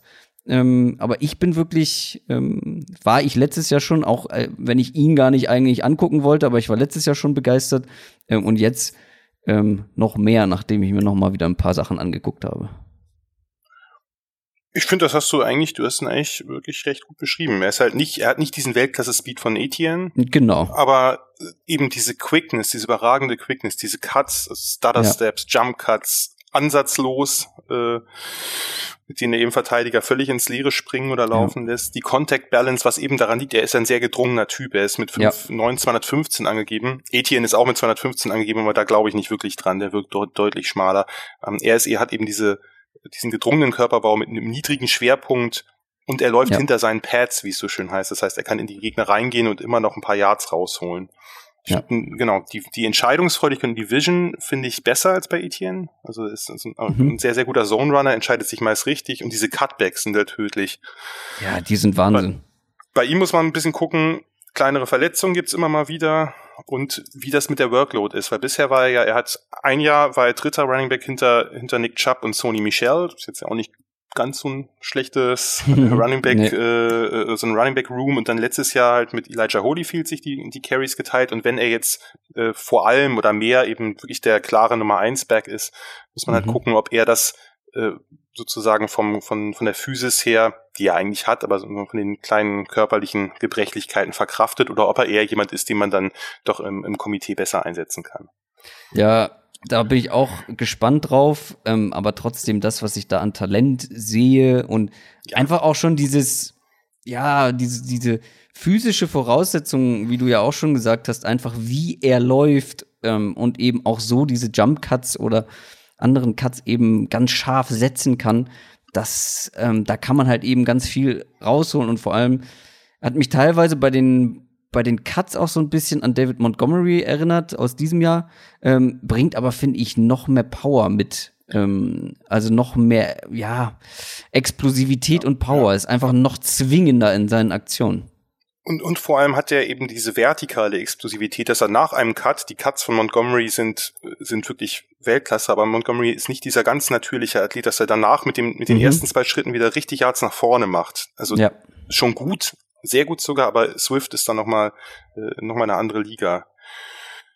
Und was man vielleicht insgesamt sagen muss für Freunde von Running Backs, da wir beiden welche sind, und es mhm. gibt sicherlich noch einige andere, die zuhören und denken, ach, so schlecht ist die Position doch gar nicht und eigentlich ja doch eine spannende Position. Äh, diese Klasse ist, wird voraussichtlich, wenn dann sich auch alle melden, äh, unfassbar tief sein. Das muss nicht unbedingt heißen, dass sehr viele in der ersten Runde gehen, weil einfach das, das Value der Position geringer geworden ist, aber man hat. Ja, und wenn die Auswahl groß ist, kann man auch länger warten. Genau, das natürlich, das natürlich dazu. Aber wenn, wenn ich mir angucke, dass, äh, also Josh Jacobs ist ein toller Running Back, überhaupt keine Frage. Montgomery, Singletary und, äh, und Henderson und Co. auch. Äh, aber wenn man sich diese Klasse anguckt mit Etienne, mit Swift, dann hat man Jonathan Taylor von Wisconsin, ein fantastischer Back, J.K. Dobbins, Ohio State oder A.J. Dillon von Boston College. Das sind nur so die, die sind die absoluten Big Names. Und dann kommen noch so viel weitere Kandidaten dazu. Die beiden Oklahoma, Oklahoma Runner, äh, mhm. Kennedy Brooks und Trey Sermon. Dann gibt's ein paar Geheimtipps wie Ino Benjamin, äh, von Arizona State oder Keyshawn Warren von Vanderbilt, die da oben noch reinrücken können alle. Das sind nicht, das ist nicht unbedingt gesagt, dass das die zweite Garde ist. Alabama mit Najee Harris, Florida State mit Cam Akers, ich könnte das glaube ich noch weitermachen, aber es ist, also es ist eine, ja. eine Klasse, die so tief ist und so viel verschiedene Typen auch hat. Es ist halt schade, dass in der NFL die Position Running Back so entwertet worden ist, dass wahrscheinlich eben die doch sich über viele Runden verteilen werden. Aber mhm. äh, wer einfach darauf auf gutes Laufspiel steht, und ich bin ein Riesenfan von gutem Laufspiel, äh, das ist im College auch einfacher als in der NFL, ähm, dann ist das einfach eine Klasse, wo man sich all diese Spieler mal angucken kann und sehen kann, die sind so unterschiedlich, die haben so ein, alle tolle Skillsets und sind alle ganz, ganz klare NFL-Talente. Das ist schon, das ist schon sehr, sehr nice. Jetzt hast du schon einige Geheimtipps genannt, was die Running Back Position angeht. Ähm, ich würde von dir gerne noch mal so deinen hm, deinen persönlichen Geheimtipp, wo du so richtig ein bisschen Mumm hast und sagst, ah, der ist jetzt noch nicht so richtig weit oben im Gespräch, eher vielleicht so im mittleren Bereich, aber auf den habe ich ein ganz besonderes Auge geworfen kommendes Jahr. Ich gebe die Auswahl an dich zurück. Soll ich einen Safety oder einen Receiver vorstellen? Ein Safety oder Receiver? Ja. Nee, lass mal Wide Receiver. Du hattest Den eben schon deinen Safety, äh, jetzt darfst du mal richtig schwärmen von einem Receiver.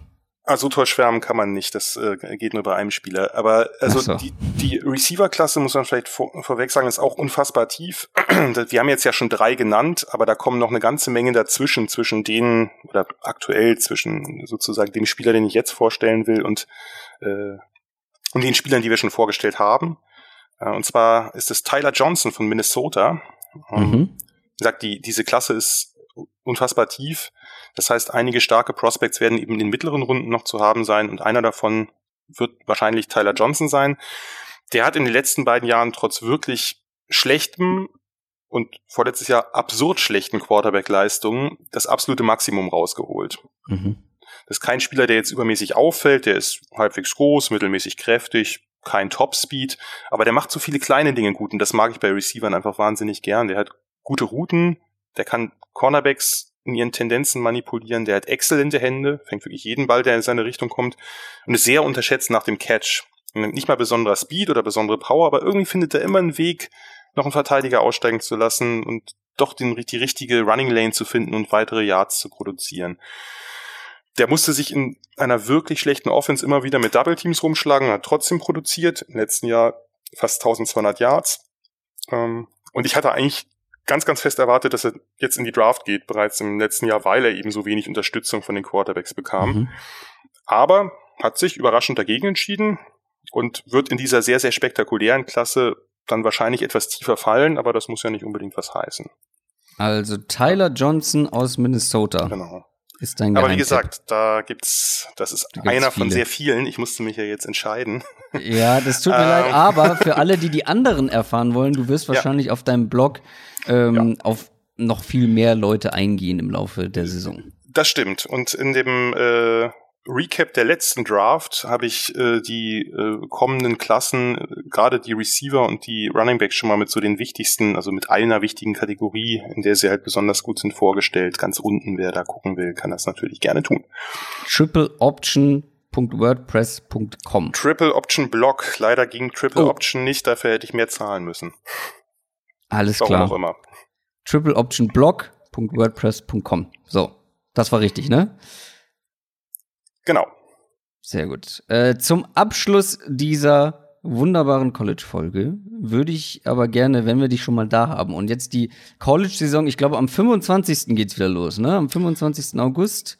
Genau, in der Nacht vom 24. auf 25. geht's los. Das ist die Week Zero. Gab's auch selten. Da sind zwei Spiele, aber auch schon ein gutes. Ja, und wir kommen jetzt mal zu den guten Spielen. Ich würde nämlich gerne von dir wissen, was sind denn so die Spiele in der kommenden Saison, wo du sagst, Leute, da müsst ihr alle einschalten und vor allem, warum sollte man da einschalten? Tja, wo fange ich an? Die einfachsten Antworten natürlich bei den Halbfinals und dem Finale. Das klar. ist klar, da sollte ja. man einschalten. Da sind natürlich auch sehr, sehr viele Top-Prospects, auch für den einen oder anderen geneigten NFL-Fan. Die New Year Six Bowls, davon, da gehören die Halbfinals schon zu. Das sind so die sechs großen Bowls mit den besten Teams aus der regulären Saison. Also quasi, das ist äh, sozusagen die Halbfinals, das Finale und vier weitere Bowls. Mhm. Dann sollte man sich unbedingt Urlaub nehmen für die Rivalry Week. Das ist äh, die sozusagen letzte Woche der regulären Saison. Da werden viele der traditionellen und oftmals hasserfüllten Rivalitäten ausgetragen. Alabama gegen Auburn oder Ohio State gegen Michigan. Das findet traditionell am Freitag und Samstag der Thanksgiving-Woche statt. Das heißt, inklusive NFL-Football hat man da von Donnerstag bis Sonntag wirklich durchgehend Football und natürlich das Monday Night Game noch. Gibt es das dann noch? Weiß ich gar nicht mehr. Äh, jedenfalls ähm, mhm. hat man eben von, von Donnerstag bis Sonntag dann das volle Football-Paket. Ja. Ähm, das sind so die, die Highlights der Saison, die sind natürlich jetzt alle recht spät. Also das eine ist Ende November und die anderen sind dann e-, eben im Dezember und Januar. Mhm. Ähm, darum vielleicht in den ersten Wochen, für die, die jetzt ein bisschen Blut geleckt haben, äh, ein paar Spiele, die einiges versprechen. Ich hatte das gerade schon erwähnt, es geht in Woche null los, also am Samstag in elf Tagen äh, mit äh, dem Spiel Florida gegen Miami. Also zwei mhm. starke Defense-Units, unter anderem CJ Henderson, die ich vorgestellt genau, habe, aber ja. beileibe nicht nur. Da kann man den ein oder anderen künftigen NFL-Spieler gerade in den Defenses sehen, aber nicht auch da, nicht nur, da gibt's auch ein, zwei nette Offense-Prospects. Woche eins äh, Auburn gegen Oregon, äh, auf mhm. neutralem Boden. Da kann man sich Justin Herbert gegen eine recht gute SEC-Defense mal näher betrachten. Und auch da ja, gibt es noch spannend. ein, zwei, ja. ein, zwei weitere äh, Spieler. Ähm, das werde ich dann alles genauer noch vorstellen auf meinem Blog. Ähm, und Woche zwei geht's gleich weiter mit Texas gegen LSU. Oh, unter anderem ja. mit Grant Delpit. Und da werden auch wieder mhm. wahrscheinlich vor allem die Defenses im Vordergrund stehen. Äh, da sind doch einige Top-Prospects, beileibe nicht nur einer. Und dann haben wir in Woche vier vielleicht den nächsten Kracher mit Georgia gegen Notre Dame. Also zwei der Teams, die nach der regulären Saison des letzten Jahres in den Top 5, Top 5 gerankt waren. Also das, das verspricht einiges. Mhm. Das sind so, würde ich jetzt sagen, vielleicht in den ersten Wochen vier Spiele. Man kann da durchaus auch andere wählen. Ähm, normalerweise sind die ersten Wochen ein bisschen Mauer. Viele der Top-Teams spielen sich erstmal gegen leichtere Gegner aus kleineren Conferences ein bevor es dann in den richtigen Spielplan der eigenen Conference geht, gegen die großen Rivalen und so weiter. Aber diese Duelle, da gibt's eigentlich wenig zu meckern und äh, ich glaube, da werden einige spektakuläre dabei sein. Ja, da bin ich sehr gespannt. Auch die würde ich sagen, äh, schickst du mir am besten noch mal äh, die Spiele, dann packe ich ja. die auch noch mit in die Beschreibung, dann kann man sich die auch noch mal, kann man die auch noch mal nachlesen ähm, und musste jetzt nicht mitschreiben. Das gleiche gilt, wie gesagt, für alle möglichen Namen, die wir im Laufe dieser Folge angesprochen haben. Das waren natürlich sehr, sehr viele, ähm, aber nur ein Bruchteil von dem, ähm, die du dir angucken wirst. Äh, ich musste mich wirklich sehr zusammenreißen. Ja, ich weiß, ich habe dich wirklich ähm, gezwungen, das runterzubrechen Nein. auf zehn Leute macht, und dann noch die Running Backs da, die Running Backs noch mit dazu. Ähm, all die Namen packe ich mit in die Beschreibung. Ich hoffe und ich glaube sehr, weil ich habe äh, bei manchen Spielern, ich hatte richtig das Bedürfnis, direkt hier mal äh, mir was anzugucken. Ähm, ich hoffe, wir konnten euch heiß machen auf College Football.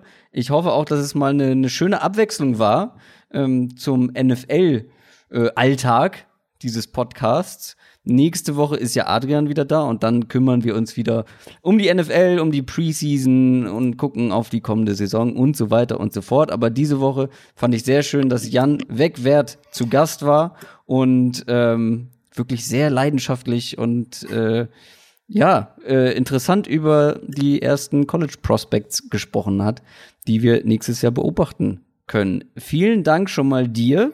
Ähm, ganz wichtig noch deinen Twitter-Handle noch mal zu erwähnen. Ähm, Gianni Vanzia, äh, oh Gott, oh Gott, warte. Gianni Vanzetti. Genau. Gianni Vanzetti. Gianni also Vanzetti. Gianni Vanzetti.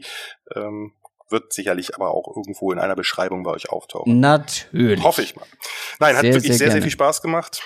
Und äh, ja. Ja, das werden wir wahrscheinlich äh, spätestens zum Draft äh, nochmal wieder machen. Vielleicht hören wir uns auch im Laufe der Saison mal wieder an, an gleicher Stelle. Da müssen ähm, wir dann ähm, wahrscheinlich auf die Running Backs verzichten, wenn Adrian dabei ist. Nee, nee, nee. nee, nee, nee. Der wird gezwungen. Nein, Sehr er gut. mag ja auch Running Backs tief in sich irgendwo versteckt, ähm, findet er die auch toll. ähm, außerdem ist Demokratie und es ist zwei gegen ein. Vielen Dank, Jan, äh, dass du zu Gast warst. Das war wirklich sehr interessant und spannend, was du uns über die College-Spieler erzählt hast. Allen anderen wünsche ich eine wunderbare Woche und wir hören uns dann Donnerstag wieder mit Adrian zurück aus dem Urlaub. Bis dahin, macht's gut. Ciao.